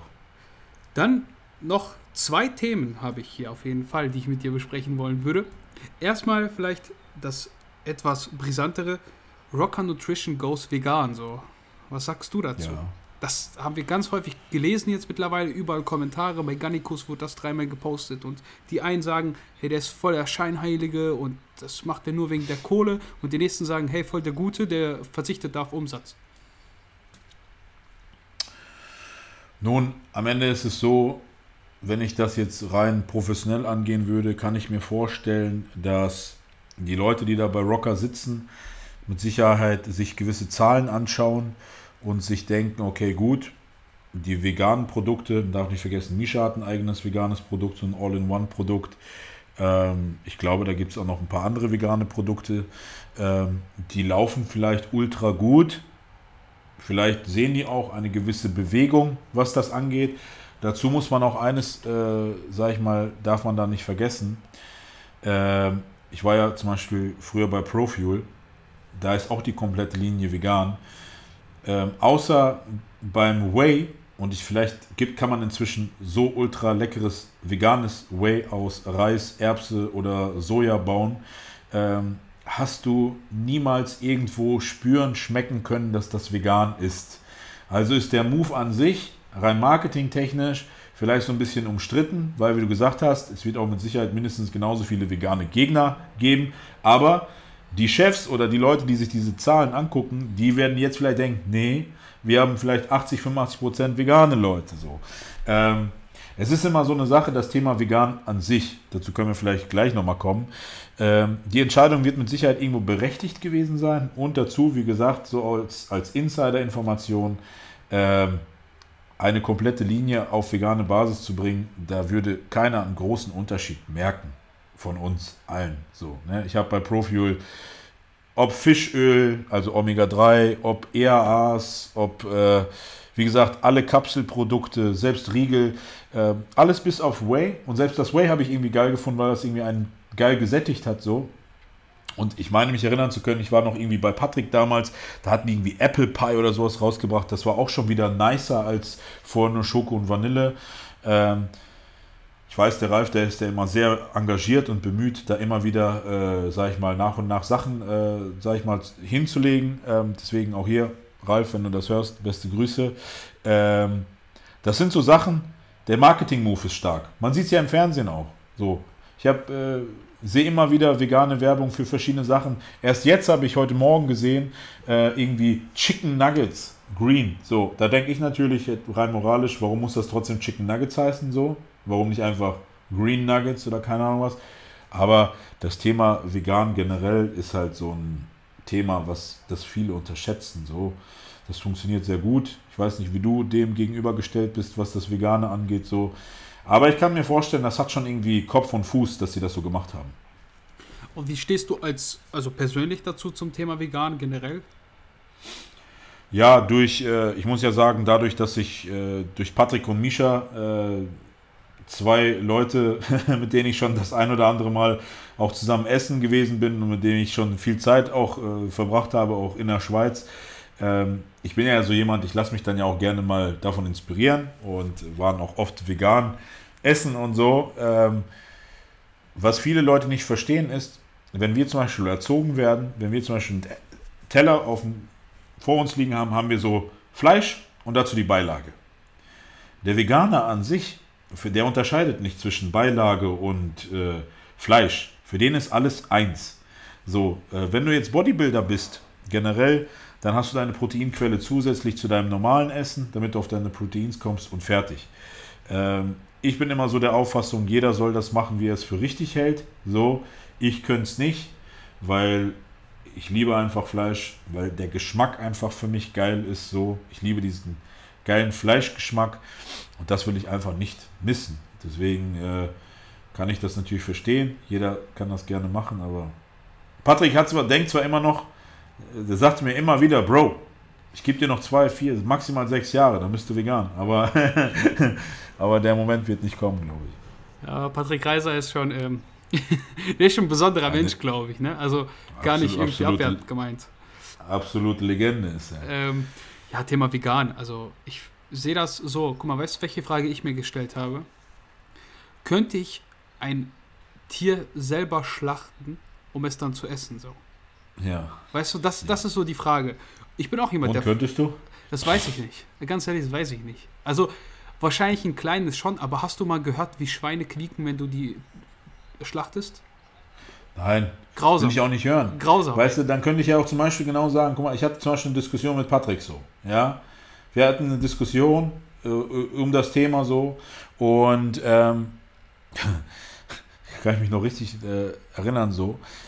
Ich sag so, guck mal, wenn du als Veganer dieses moralische Ding hast, so wie du jetzt zum Beispiel sagst mit den Geräuschen beim Töten oder so, ja, ähm, wenn ein Veganer dieses moralische Ding bringt, dann muss er ja rein theoretisch sich eingestehen, okay, mein Haustier, was hier neben mir sitzt, das ich mir selber ausgesucht habe, dem ich selber den Namen gegeben habe, welches ich selber erzogen habe. Wenn ich dieses Tier auf die gleiche Stufe stelle mit einem Schweinchen, welches geschlachtet wird, dann wäre, glaube ich, mein Haustier hier unten ziemlich, ziemlich traurig, dass mein Papa so von mir denkt. Ja, und mich auf die gleiche Stufe stellt mit einem Schweinchen, welches geschlachtet wird.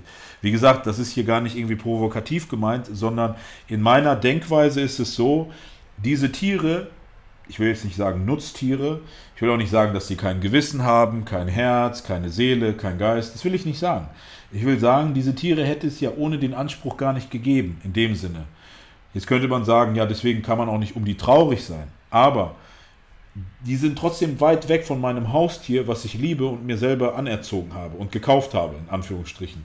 Und deswegen, alles, was moralisch angeht, dann, ist, dann muss es aber auch weitergedreht werden, das Rad. Dann darf man kein Fell tragen, dann darf man keine Pinsel benutzen, dann darf man nicht fliegen und so weiter. Ne? Aber auch hier, dann geht es so uferlos. Ne? Ich sage immer so, soll jeder machen, wie er will. Ne? Wenn er heute Bock hat, Fleisch zu essen, ja, wenn morgen nicht, wenn morgen Fisch, nein, scheißegal, Hauptsache er ist glücklich. Ja, also wie gesagt, ich bin ja auch kein Veganer, so ist nicht. Ich esse auch gerne Fleisch. Aber man, Ja. man macht sich schon den einen oder anderen Gedanken, wenn du dir das mal so ein bisschen auf der Zunge zergehen lässt, so vegan. Und man überlegt natürlich, also man hat das ja im Hinterkopf, du hast ja selber gesagt, du hast es mal ausprobiert, so du warst mit denen essen. Klar, du hast es jetzt nicht für dich umgesetzt, aber du hattest wenigstens den Gedanken. Ja, natürlich. Es gab ja auch den Film, äh, wie heißt der, Game Changers und so, der ja auch viele Fakten gebracht hat. Auch hier wieder, ja, man darf nicht vergessen, manipulativ oder nicht, wer zahlt das, bla hin oder her. Wir sind einfache Menschen. Kann doch nicht sein, dass wir heutzutage einen Film gucken und das vorher hinterfragen so. So, und wenn ich mir den angucke, ohne mich das vorher zu fragen, dann hat er mit Sicherheit Einfluss und hat mit Sicherheit den einen oder anderen mindestens für eine Woche dazu gebracht, vegan zu sein. Weil das, was dort gezeigt wird, ist ja abschreckend, maximal, ja. Ob das von einer kognitiven Leistung zu tun hat, über, sag ich mal, dein Geschlecht oder sonstiges. So, da sind so Sachen gefallen, da denkt man sich, oh oh, ich werde jetzt auch erstmal vegan. Ne? Ähm, ansonsten alles andere ist, wie du es gesagt hast, so. Äh, es schmeckt gut und das Schlachten generell, man darf ja auch nicht vergessen. Woher kommt das? Ja, irgendwann mal, wenn du irgendwie zwei Wochen nichts gefuttert hast und bist nackig im Wald am rumlaufen, so wie seinerzeit das irgendwann mal gewesen sein muss, dann freust du dich dann, wenn du ein Reh, Hirsch, Schwein siehst und dann reicht dir ein Stein aus, um das Ding äh, platt zu machen so und auf den Grill zu werfen oder ins Feuer zu halten. Und ich denke mal, die Notwendigkeit siegt immer. Ja, das ist äh, auf jeden Fall ein Gedankengang, den man nachvollziehen kann, sagen wir es mal so. Es ist was anderes. Also zum Beispiel ein Thema hatte ich erst letzte Woche so diskutiert. Ähm, Das Vegan-Sein im Erwachsenenalter ist ja alles schön und gut, aber zum Beispiel als Daddy so, ja.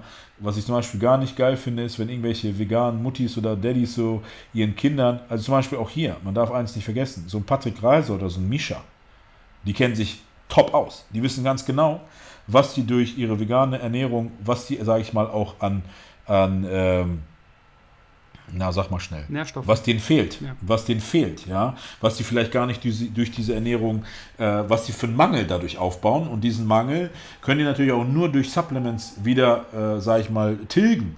Ich denke mal, dass viele Veganer, so wie man sich die so vorstellt, man darf auch eines nicht vergessen, wenn man heute, man darf nicht vegan mit Öko gleichsetzen. Das ist so ein, denke ich mal, so ein Mythos, den es noch von früher gibt.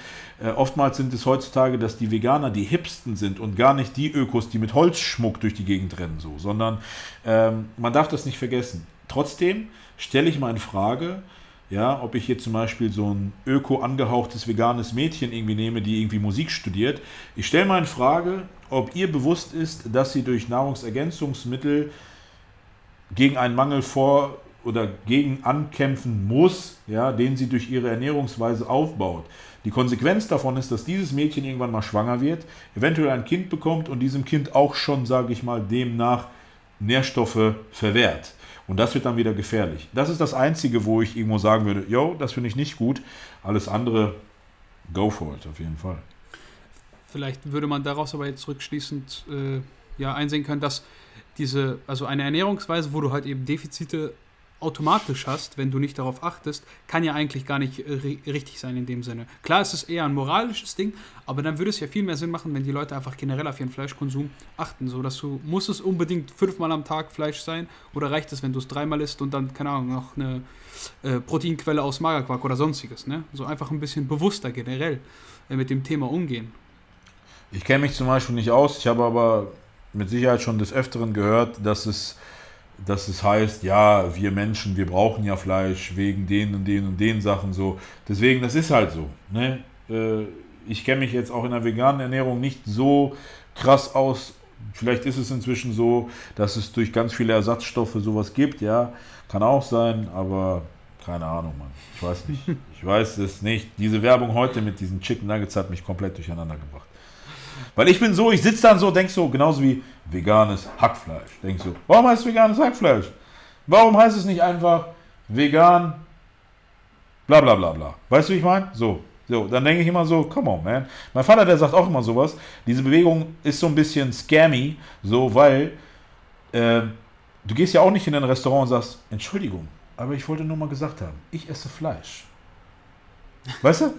Aber Veganer, die so, ah, ich bin aber vegan. Ich bin aber vegan. Weißt du, ich meine? Das meine ich jetzt gar nicht so herablassend, aber manchmal nervt es einfach so, ja, genauso wie mit, sag ich mal, dem anderen Geschlecht oder so. Man muss es nicht immer auf dem, äh, sag ich mal, auf dem, auf, dem, auf dem Bauch binden, so. Weißt du, wie ich meine? Okay, du bist vegan, cool, dann geh einfach in ein veganes Restaurant. Weißt du, wie ich meine? Aber geh nicht in ein normales Restaurant und sag, ah, Moment mal, ich bin aber vegan. Weißt du? Du gehst ja auch nicht, keine Ahnung, zu irgendwem und sagst, ah, Moment mal, ich esse aber gerne Schweinefleisch. So, weißt du, ich meine? Das ist halt so ein bisschen, Heute muss man das nicht mehr machen, meiner Meinung nach. Ja, ich, ich verstehe, worauf du hinaus willst. Und diese, diese Hardcore-Veganer, wie man sich vielleicht so betiteln würde, oder auch generell dieses mit dem, warum muss das ein Fleischersatz sein? Einfach weil die Leute das kennen und du willst den, du willst die praktisch damit, ja, wie soll man das sagen, anwerben so. Wir haben auch Ja, das Fleisch, ist so ein bisschen wie, keine Fleisch, Ahnung. So, ne? ja. Ja, ja, genau. Das ist so wie, weißt du, wenn es regelmäßig an der Tür klopft und sagt, hallo, wir sind die Zeugen Jehovas, wie sieht's aus bei euch? Wollt ihr unseren Glauben annehmen? Oder keine Ahnung, weißt du, so, so Bibelverkäufer draußen und so. Das sind immer so Sachen, so leben und leben lassen. Come on, lass doch die Leute in Ruhe. Also ich finde einfach nur an der Bewegung an sich gut, dass man vielleicht diese Sachen hinterfragt, mit dem muss ich denn wirklich so viel Fleisch konsumieren und wie sind wirklich diese Haltungsbedingungen der Tiere und sowas. Ja. Ne? Ich glaube, das ist so ein Ding, äh, zum Beispiel jetzt, wo wir zum Beispiel Levi haben, also mein Sohn, unseren Sohn, klar, ob du hast es absolut einen ganz wichtigen Punkt, den du jetzt hier noch gebracht hast, den darf man hier überhaupt nicht irgendwie runterreden oder so abspülen so. Ob man wirklich jetzt so viel Fleisch essen muss, wie wir es vielleicht machen, sei es mal dahingestellt, aber es schmeckt einfach zu geil. So, ja. So, aber ja, mit Sicherheit würde es uns besser, unserem Blutbild und so weiter gehen. Das wissen wir alle. Wenn du jetzt zum Beispiel zur absoluten Hochsommer-Grillzeit zum Arzt gehst und lässt dein Blut abnehmen, wissen wir alle, dein Blut wird beschissener sein als zum Beispiel im Frühling oder im Herbst. Das ist ganz einfach, das ist Fakt. So. Und ähm, deswegen, klar, ob das sein muss, stellen wir es mal in Frage. Mit Sicherheit muss es nicht sein, klar. Ja, würde ich sagen, damit ist es dann auch abgehakt, aber vielleicht habt ihr so einen kleinen Überblick, Überblick darüber bekommen, wie die Meinungen so sind. Einfach weil es gerade so ein Thema ist, das wieder so ein bisschen aufkommt durch eben Rocker. Ja. ja. Dann Thema, ich will es jetzt nicht genauso titulieren, aber fangen wir mal lieber so an. Du bist ja, kommen wir mal wieder zum Sport so. Wann hast du mit dem Sport angefangen? Endlich. also ich habe immer Fußball gespielt. Ich habe früher viel Fußball gespielt, als Kind angefangen. Und ja, ich bin ja 1987 geboren. Du hast ja schon gesagt, dass ich voll alt bin und so. Und ähm, das war so damals die Generation, Jean-Claude Van Damme, Arnold Schwarzenegger, Sylvester Stallone. Und mit Sicherheit, wenn du als Kind, äh, keine Ahnung, damit groß wirst, wenn du mit Actionfiguren spielst, wo der Batman so viel Muskeln hat wie Ronnie Coleman, und inzwischen sieht der Batman aus wie Spider-Man. So. Damals hat auch der Spider-Man Muskeln gehabt, wie, wie, wie, wie, Arnold Schwarzenegger so, by the way. Inzwischen hat Spider-Man gar keine Muskeln mehr. und äh, das Ding ist, äh, wenn du mit sowas groß wirst, dann, dann hast du natürlich, denkst du, wow, krass, du willst auch so stark sein oder aussehen und keine Ahnung, Muskeln haben. Und äh, als wir dann nach Deutschland gekommen sind, mein Vater hat sich relativ früh mit meiner Mutter im Fitnessstudio angemeldet. Äh, mein Vater hat damals professionell Eishockey gespielt und war auch immer, früher hieß es ja antikapitalistisch Schwerathletik in der Sowjetunion und äh, war natürlich dementsprechend immer sehr engagiert. War krass auf jeden Fall. Ich weiß noch, die Fotos von ihm und seinen Buddies von damals, die waren alle krass. Und natürlich ähm, hat mich das voll mitgerissen. Und irgendwann mal haben, haben sich meine Eltern ein Haus gekauft und dann gab es einen Fitnessraum und dann gab es eine Bank und dann haben wir jeden Tag Bankdrücken gemacht. Ich weiß noch, wie heute, jeden Abend 100 Kilo auf der Bank, 10 mal 10. 10 Sätze, 10 Wiederholungen. Tonne weggelegt, fertig, schlafen gegangen. So. Ähm, das sind so Sachen, da bin ich relativ früh, 14, 15 bin ich damit in Berührung gekommen, glaube ich. Und dann irgendwann wächst du ja auf sowas heraus. Dann brauchst du irgendwie neue Reize und denkst, kaum Gym und älter und hier. Ja, und dann im Gym angemeldet. Ich würde sagen so 17, 17, ne, 18, 17, 18 so. Im Gym angemeldet, ja, jetzt dementsprechend, ja, irgendwas zwischen 15 bis 18 Jahre, so würde ich sagen, bin ich am Trainieren. Das ist schon krass, 15 bis 18 Jahre, wenn ich so gucke. Ich mache das jetzt, glaube ich, fünf Jahre. Ähm, da kommt noch einiges auf einen zu, aber ist auf jeden Fall ein Sport, der ziemlich begeistert. Und ich alle, die ich im Interview hatte, so Interview, aber so, so, im Gespräch hier bei mir, hatten so ziemlich dieselbe Aussage wie du. Ich glaube, das haben alle irgendwie, Kraftsport wirklich lieben, so gemeinsam. Die hatten irgendwelche Figuren oder fanden das cool, wie, wie man so aussehen kann, dieses Körperbild generell, und haben sich daran extrem orientiert, schon in früher Jugend. Ja, das ist einfach so, weil Weißt du, wenn du heutzutage DSDS guckst, da denkst du bei manchen Jungs so, Mensch, Alter, die haben sich irgendwie komplett verirrt, so, aber ohne dass das jetzt irgendwie geschlechterfeindlich rüberkommt. Aber man, ich komme zum Beispiel aus einer Generation, genauso wie du, da war männlich, maskulin sein, muskulös sein, keine Ahnung, kantig sein, äh, V, sag ich mal, als Oberkörper, ja, man hat sich sowas reingezogen, man, man ist damit groß geworden irgendwo, klar, hat natürlich viel irgendwie was mit den Eltern zu tun, aber das persönliche Interesse steht da natürlich auch im absoluten Vordergrund so. Und äh, dadurch, das ist so dieser Ursprung einfach so. Es ist ja auch von der Evolution irgendwo so, ja. Und äh, keine Ahnung, das ist genauso wie wenn ich im Gym bin, ja, und dann das ist total männlich, da siehst du irgendwie hübsche Mädels, dann drückst du sofort ein, zwei Wiederholungen mehr. Das ist ja so plakativ, das klingt. Das sitzt irgendwo in uns drin einfach so. Und äh, worauf ich hinaus will, ist, das ist einfach meiner Meinung nach irgendwie was absolut äh, Normales, auch rein, rein, rein, rein biologisch gesehen so. Ja. Ähm, du hast dann angefangen mit dem Sport, hast dich im Studio angemeldet mit 17, 18, hast du gerade gesagt? Ähm, mhm. Und ich weiß, dass du auch einen Wettkampf mal gemacht hast. Wie kam es dann dazu? Weil das ist ja auch nochmal so ein Schritt, der ist ein paar Jahre wahrscheinlich weiter, oder? Ja, der Wettkampf war letztendlich 2015. Das ist dann ja letztendlich ähm, acht Jahre her. Da habe ich schon fast, keine Ahnung, ja, wenn man es jetzt so sieht, acht bis zehn Jahre trainiert. Ähm, ich weiß noch ganz genau, das war Anfang 2015, war ich im Gym und dachte, Mensch, irgendwie wäre es doch geil, irgendwie mal ein bisschen runter zu rippen, gucken, was da drunter steckt und so weiter. Und das habe ich dann auch genauso gemacht. Und das war dann glücklicherweise von Erfolg gekrönt. Das war auch eine krasse Wettkampfvorbereitung. Ich war fast fünf Monate auf Diät.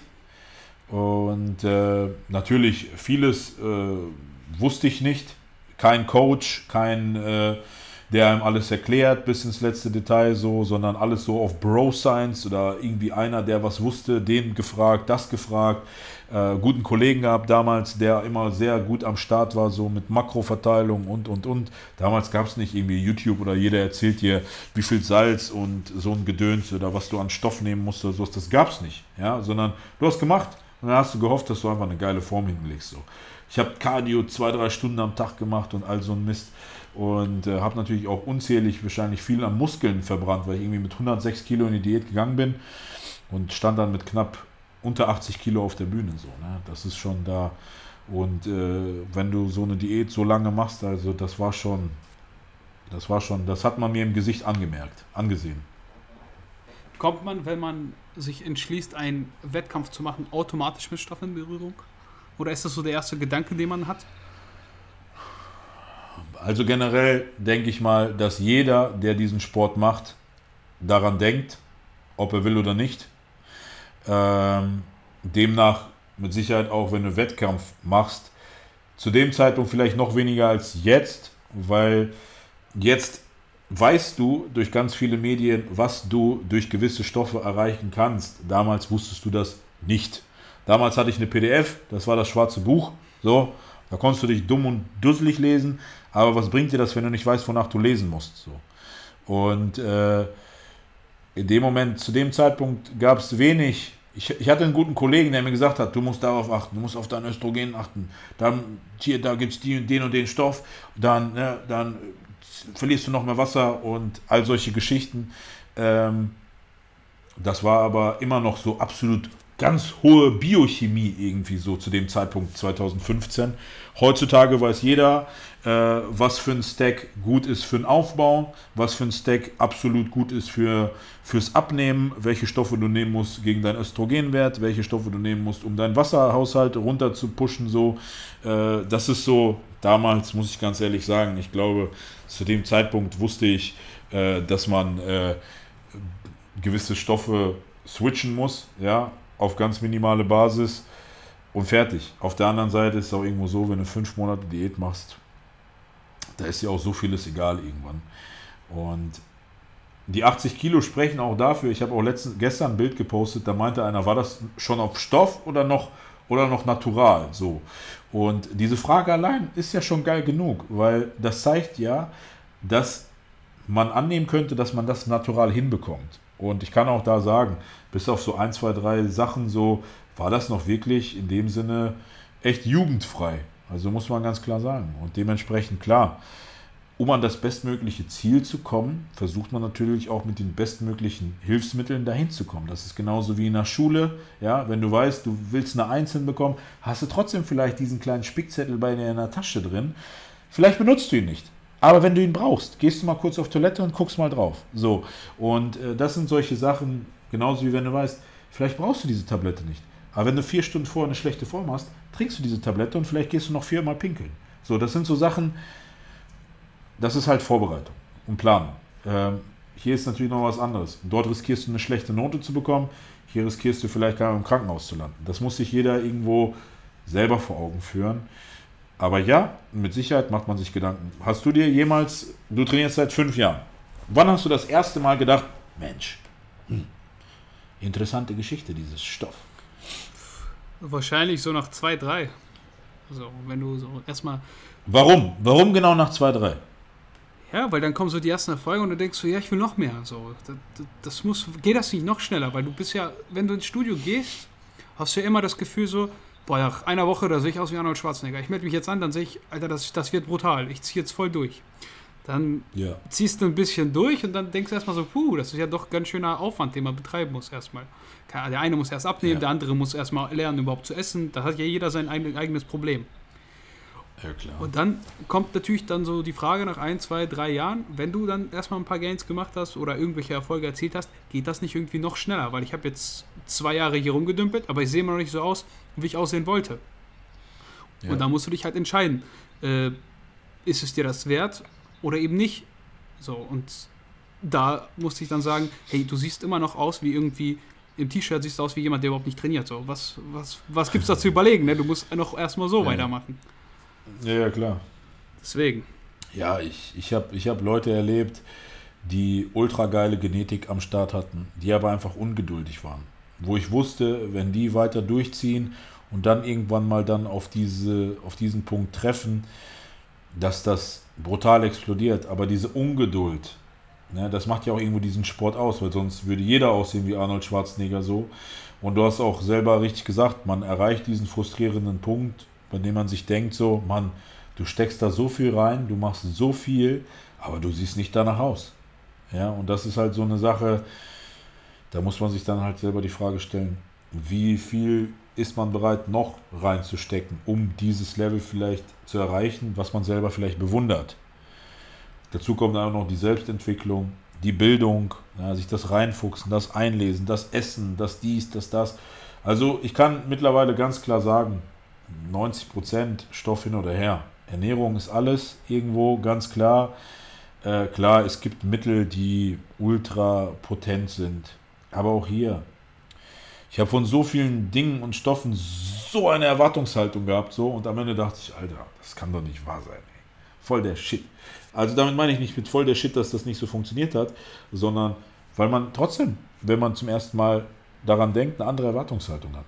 Deswegen kann ich auch immer die verstehen, die sagen, boah, würde ich was nehmen, würde ich mindestens genauso aussehen. Ich kann das verstehen, wenn Leute so denken.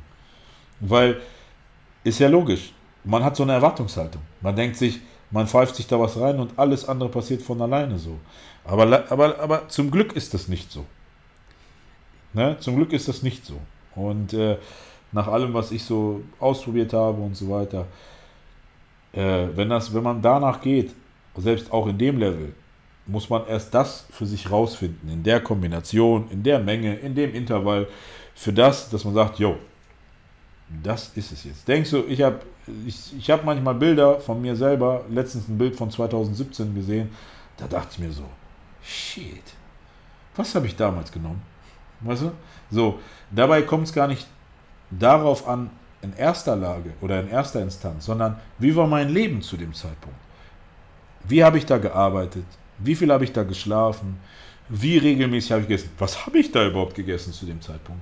Und, ähm, und dann kommt irgendwann die Frage, aber was habe ich denn da jetzt noch genommen zu dem Zeitpunkt? Weißt du, ich meine, das ist halt so, das hat viel mehr, das ist viel mehr.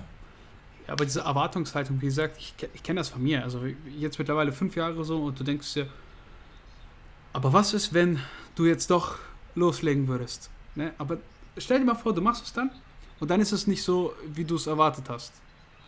Ja. Dann ist scheiße, ne? Dann ist die Magie weg. So, dann ist die Magie. Ja, die Magie, die wird, glaube ich, niemals aufhören. Weißt du warum? Weil man immer Leute sieht, die diese Magie aufrechterhalten. Und man selber immer durch diese Magie den heiligen Gral für sich selber sucht, wenn man will. Ne?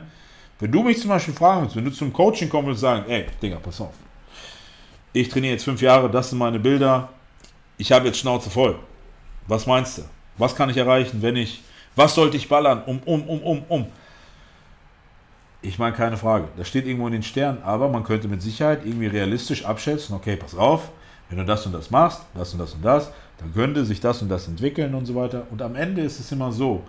Oftmals, wenn ich so so Coaching-Anfragen bekomme über sowas oder so, dann äh, liegt es immer an einem selbst. Wie sehr will man das für sich ausprobieren? Man muss sich selber immer die Frage stellen. Irgendwann mal, wenn du ein alter Sack bist und das niemals ausprobiert hast, ja, dann denkst du dir so, scheiße, Mann.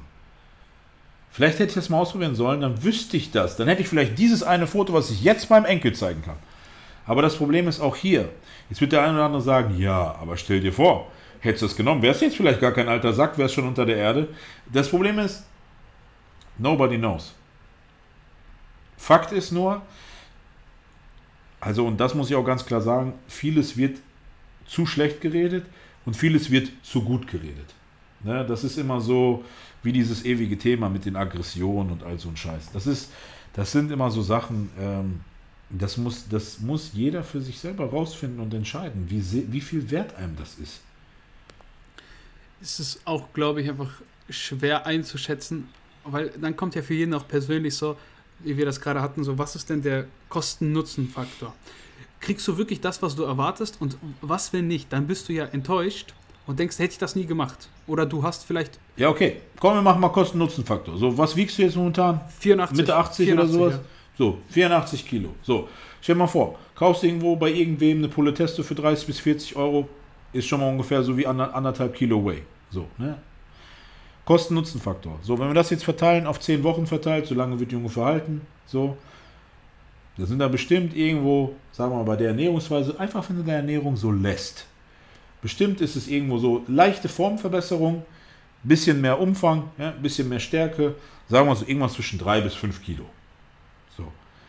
So bei 84 Kilo sind natürlich irgendwo 3 bis 5 Kilo, das würdest du schon merken. Ne?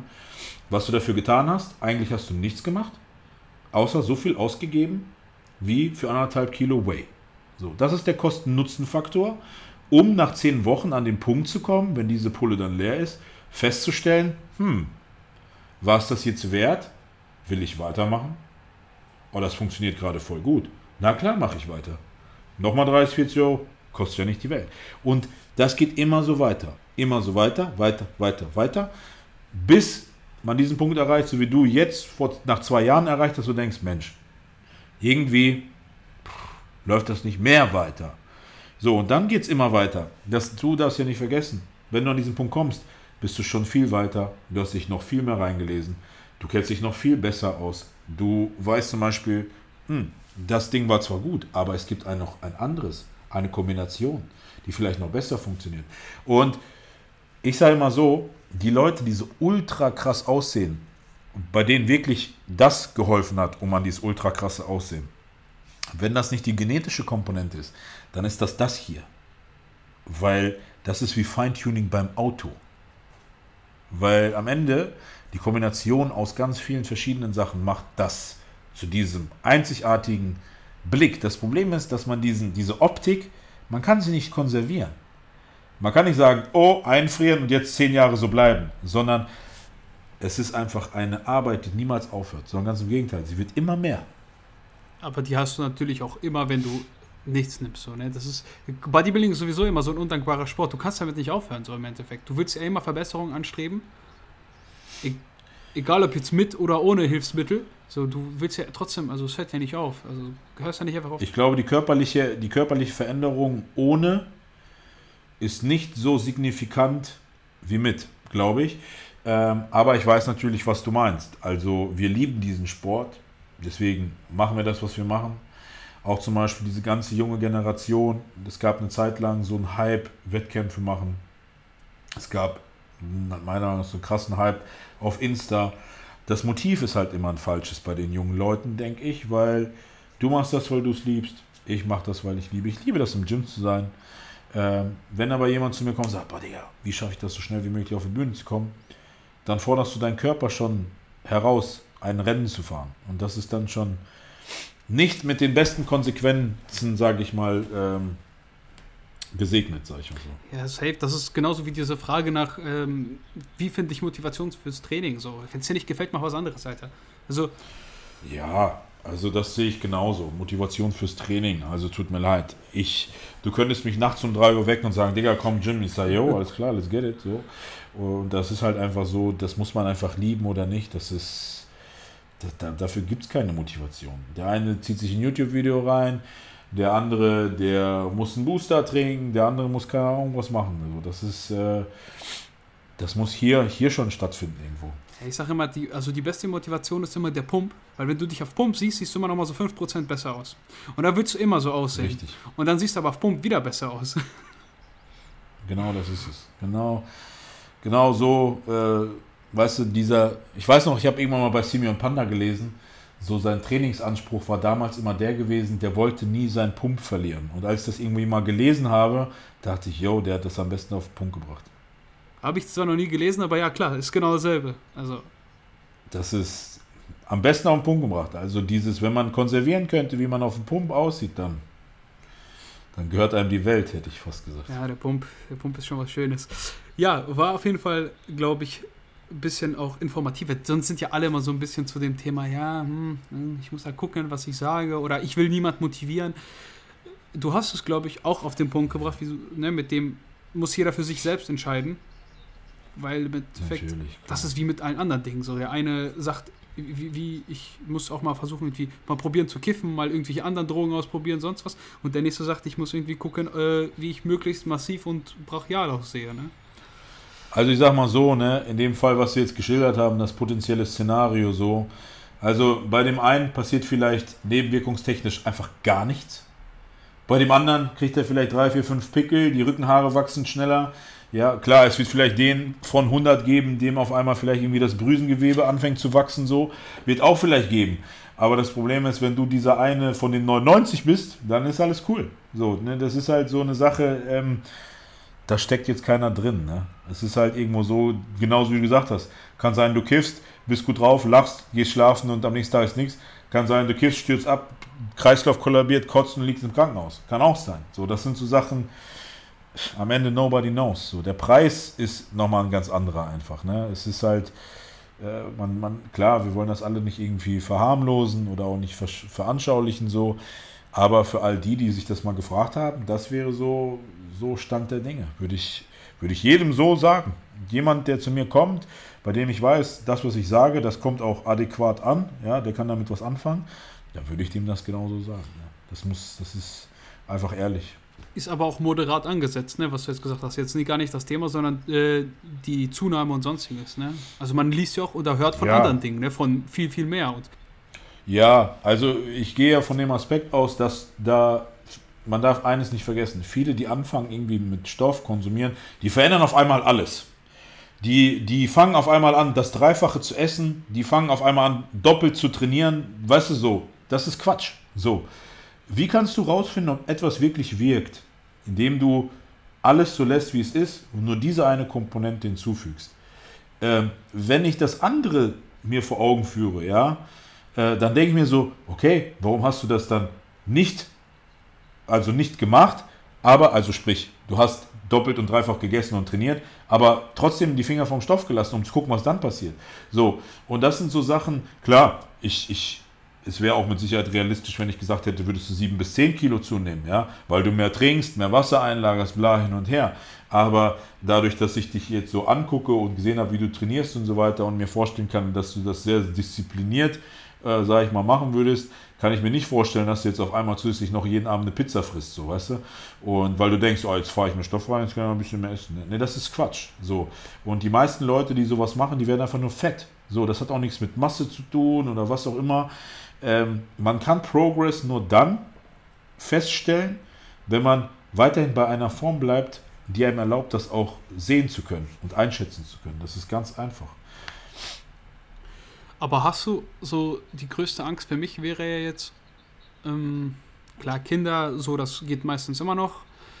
Irgendwie mit zu, zusätzlichen Mitteln, selbst wenn du da äh, schlecht gesegnet bist, so dass du vielleicht, äh, wie nennt sich das, nicht mehr zeugungsfähig bist. Ne? Da kannst du ja trotzdem irgendwie ja. äh, ankurbeln. Aber hast du keine Angst, ewig davon daran gebunden zu sein, in dem Sinne, dass sich deine Achse nicht mehr wiederherstellt? Du bist ja dann praktisch gezwungen, dein Leben lang zu injizieren. So. Ist ja auch nervig irgendwo. Ja, die Frage ist halt irgendwo, das ist so wie mit den ewigen, diese Diskussion mit den Vitaminen. So. Es gibt Leute, die denken, wenn die keine Vitamine zu sich nehmen, in, in Supplement-Form, dann geht es denen schlecht, dann tut denen alles weh, dann sind die unmotiviert. Ich kann mir vorstellen, dass das auch, ich habe Leute erlebt, die gesagt haben, oh, wenn ich keinen Stoff mehr nehme, dann bringt ja kein Training mehr was. So, wenn ich zum Beispiel keinen Stoff nehme oder genommen habe, dann werde ich einfach ein bisschen softer, ja, die Pralität der Muskeln geht ein bisschen verloren und das war's irgendwo. So. Ähm, hat viel damit zu tun, wie generell deine eigene, dein eigener Haushalt ist, mit Sicherheit. Auf der anderen Seite, keine Ahnung, Mann. Ich, ich weiß es nicht. Ähm, ich, wenn ich zum Beispiel meinen Vater sehe, so, ähm, oder sage ich mal, Männer in dem Alter äh, und älter werdend, ich, ich, ich weiß nicht, ob denen in dem Moment wichtig ist, weiterhin Stoff zu ballern oder nicht. Ne? Das ist, das hat, glaube ich, in dem Moment nicht Priorität, sondern ähm, da gibt es andere ähm, Faktoren, die die irgendwie motivieren. Und ich weiß auch ganz genau, früher oder später werde ich auch an dem Punkt angekommen sein, wo ich sage, ja gut, äh, muss jetzt nicht mehr sein. Ja, das nehme ich in Kauf, so und so auszusehen vielleicht. Auf der anderen Seite wird das vielleicht in einem anderen Alter wieder interessant, nämlich wenn man dann wieder noch älter wird, wo man praktisch so etwas mit dem Wissen, was wir jetzt haben, nimmt, um vielleicht einfach vitaler zu sein. Und das ist dann natürlich nicht mehr, wie du es geschildert hast, aufgrund der Abhängigkeit, dass man das konsumiert, sondern weil es einem dadurch einfach besser geht, man vielleicht man doch länger fit bleiben kann. Und äh, das kann ich mir vorstellen. Ich, wie gesagt, du weißt ja, ich arbeite in der Verwaltung im Altenheim. Ich weiß ganz genau, mit dem Know-how, was ich habe, äh, wenn ich einen gewissen Pflegegrad hätte, sage ich mal, der noch einigermaßen okay ist, mit den ein oder anderen Injects in Bezug auf manche äh, Supplement Plus, sage ich mal, da wird es bestimmt dem einen oder anderen besser gehen. Ne? Ja, das ist, das ist einfach so, hundertprozentig. Ja, dann wäre der ein bisschen vitaler. Das ist dann, glaube ich, das Thema, was auch ganz häufig irgendwie so ein bisschen ja, in so eine Schublade gedrängt wird. Ja, ist ja gar nicht wichtig so, ne? Aber eigentlich ist das ja ein Ding, das wurde ja genau dafür entwickelt, ne? Also. Genau, also man darf ja nicht vergessen, das ist ja immer dafür da, für die Fälle, wo dein Körper das selber nicht mehr kann. Oder halt in dem Fall. Nur diese Art von Therapie ist irgendwie wahrscheinlich irgendwie in unserem Land zu teuer oder keine Ahnung was. Deswegen, keine Ahnung. Ich weiß nicht, wie das ist, wenn ich irgendwann mal steinalt bin, ob ich das noch hinbekomme so, aber wenigstens weiß ich das. Und ich hoffe, dass ich das natürlich auch dann noch weiß. nicht, dass ich irgendwann stockdement bin und mir denke, scheiße, Mann, was wollte ich nochmal machen, damit ich länger vital bin, sowas. Das ist halt auch so. Wir lachen zwar jetzt drüber, aber ich sehe das tagtäglich. Das ist so das Schlimmste, dieses ungeplante Altwerden einfach so, ne? Ja, aber meinst du wirklich, man kann das planen?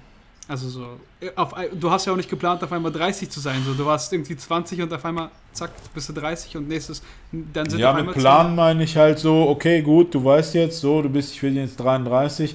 Also in dem Alter hast du nochmal andere Dinge, sage ich mal, auf deiner Agenda, ob das tagtäglich ist oder im Hinblick auf die Langzeit, als irgendwie mit 20, 25. Das meine ich mit Plan.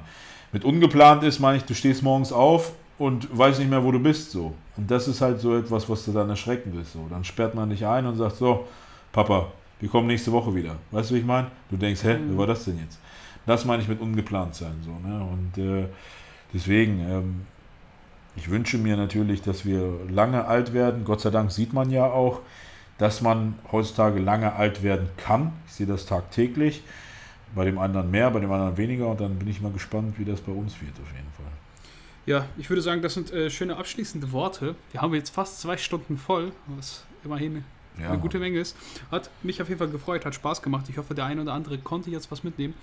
Äh, wenn ihr Philipp supporten wollt, wie können die Leute das machen? Ja, einfach auf Insta gehen, dann erst einmal dich supporten natürlich und weiterhin feiern. Kommentieren in Form von, kommt das auch irgendwo auf YouTube oder nur, nur auf, äh, auf äh, Podcast-Ebene? nur auf Podcast-Ebene, nur Hör, Nur auf hörbarer Ebene auf jeden Fall feiern, reinziehen, bei Alex immer abchecken, ihm auch gerne Nachrichten schreiben, sagen, ey, das war voll geil. ähm, ansonsten, nein, wie gesagt, äh, schaut gerne vorbei, checkt gerne ab bei mir. Ich denke mal, Alex wird mich da irgendwo verlinken oder weiterleiten oder sonst wie, ob in Story oder was auch immer. Ähm, wir nehmen jetzt hier auch noch eine kleine Story auf, damit wir das hier absolut auf dem Schirm haben. So, und zwar, und dann natürlich, klar, Könnt ihr mich jederzeit anschreiben. Ich gehöre noch zu den Leuten, die jederzeit antworten, auch wenn es ein, zwei Tage dauert. Aber ich bin am Start auf jeden Fall und bin dann für alle möglichen Fragen und Themen am Start. Supportet auf jeden Fall die Folge, supportet Philipp äh, und vielen Dank. Macht's gut, Leute. Ciao.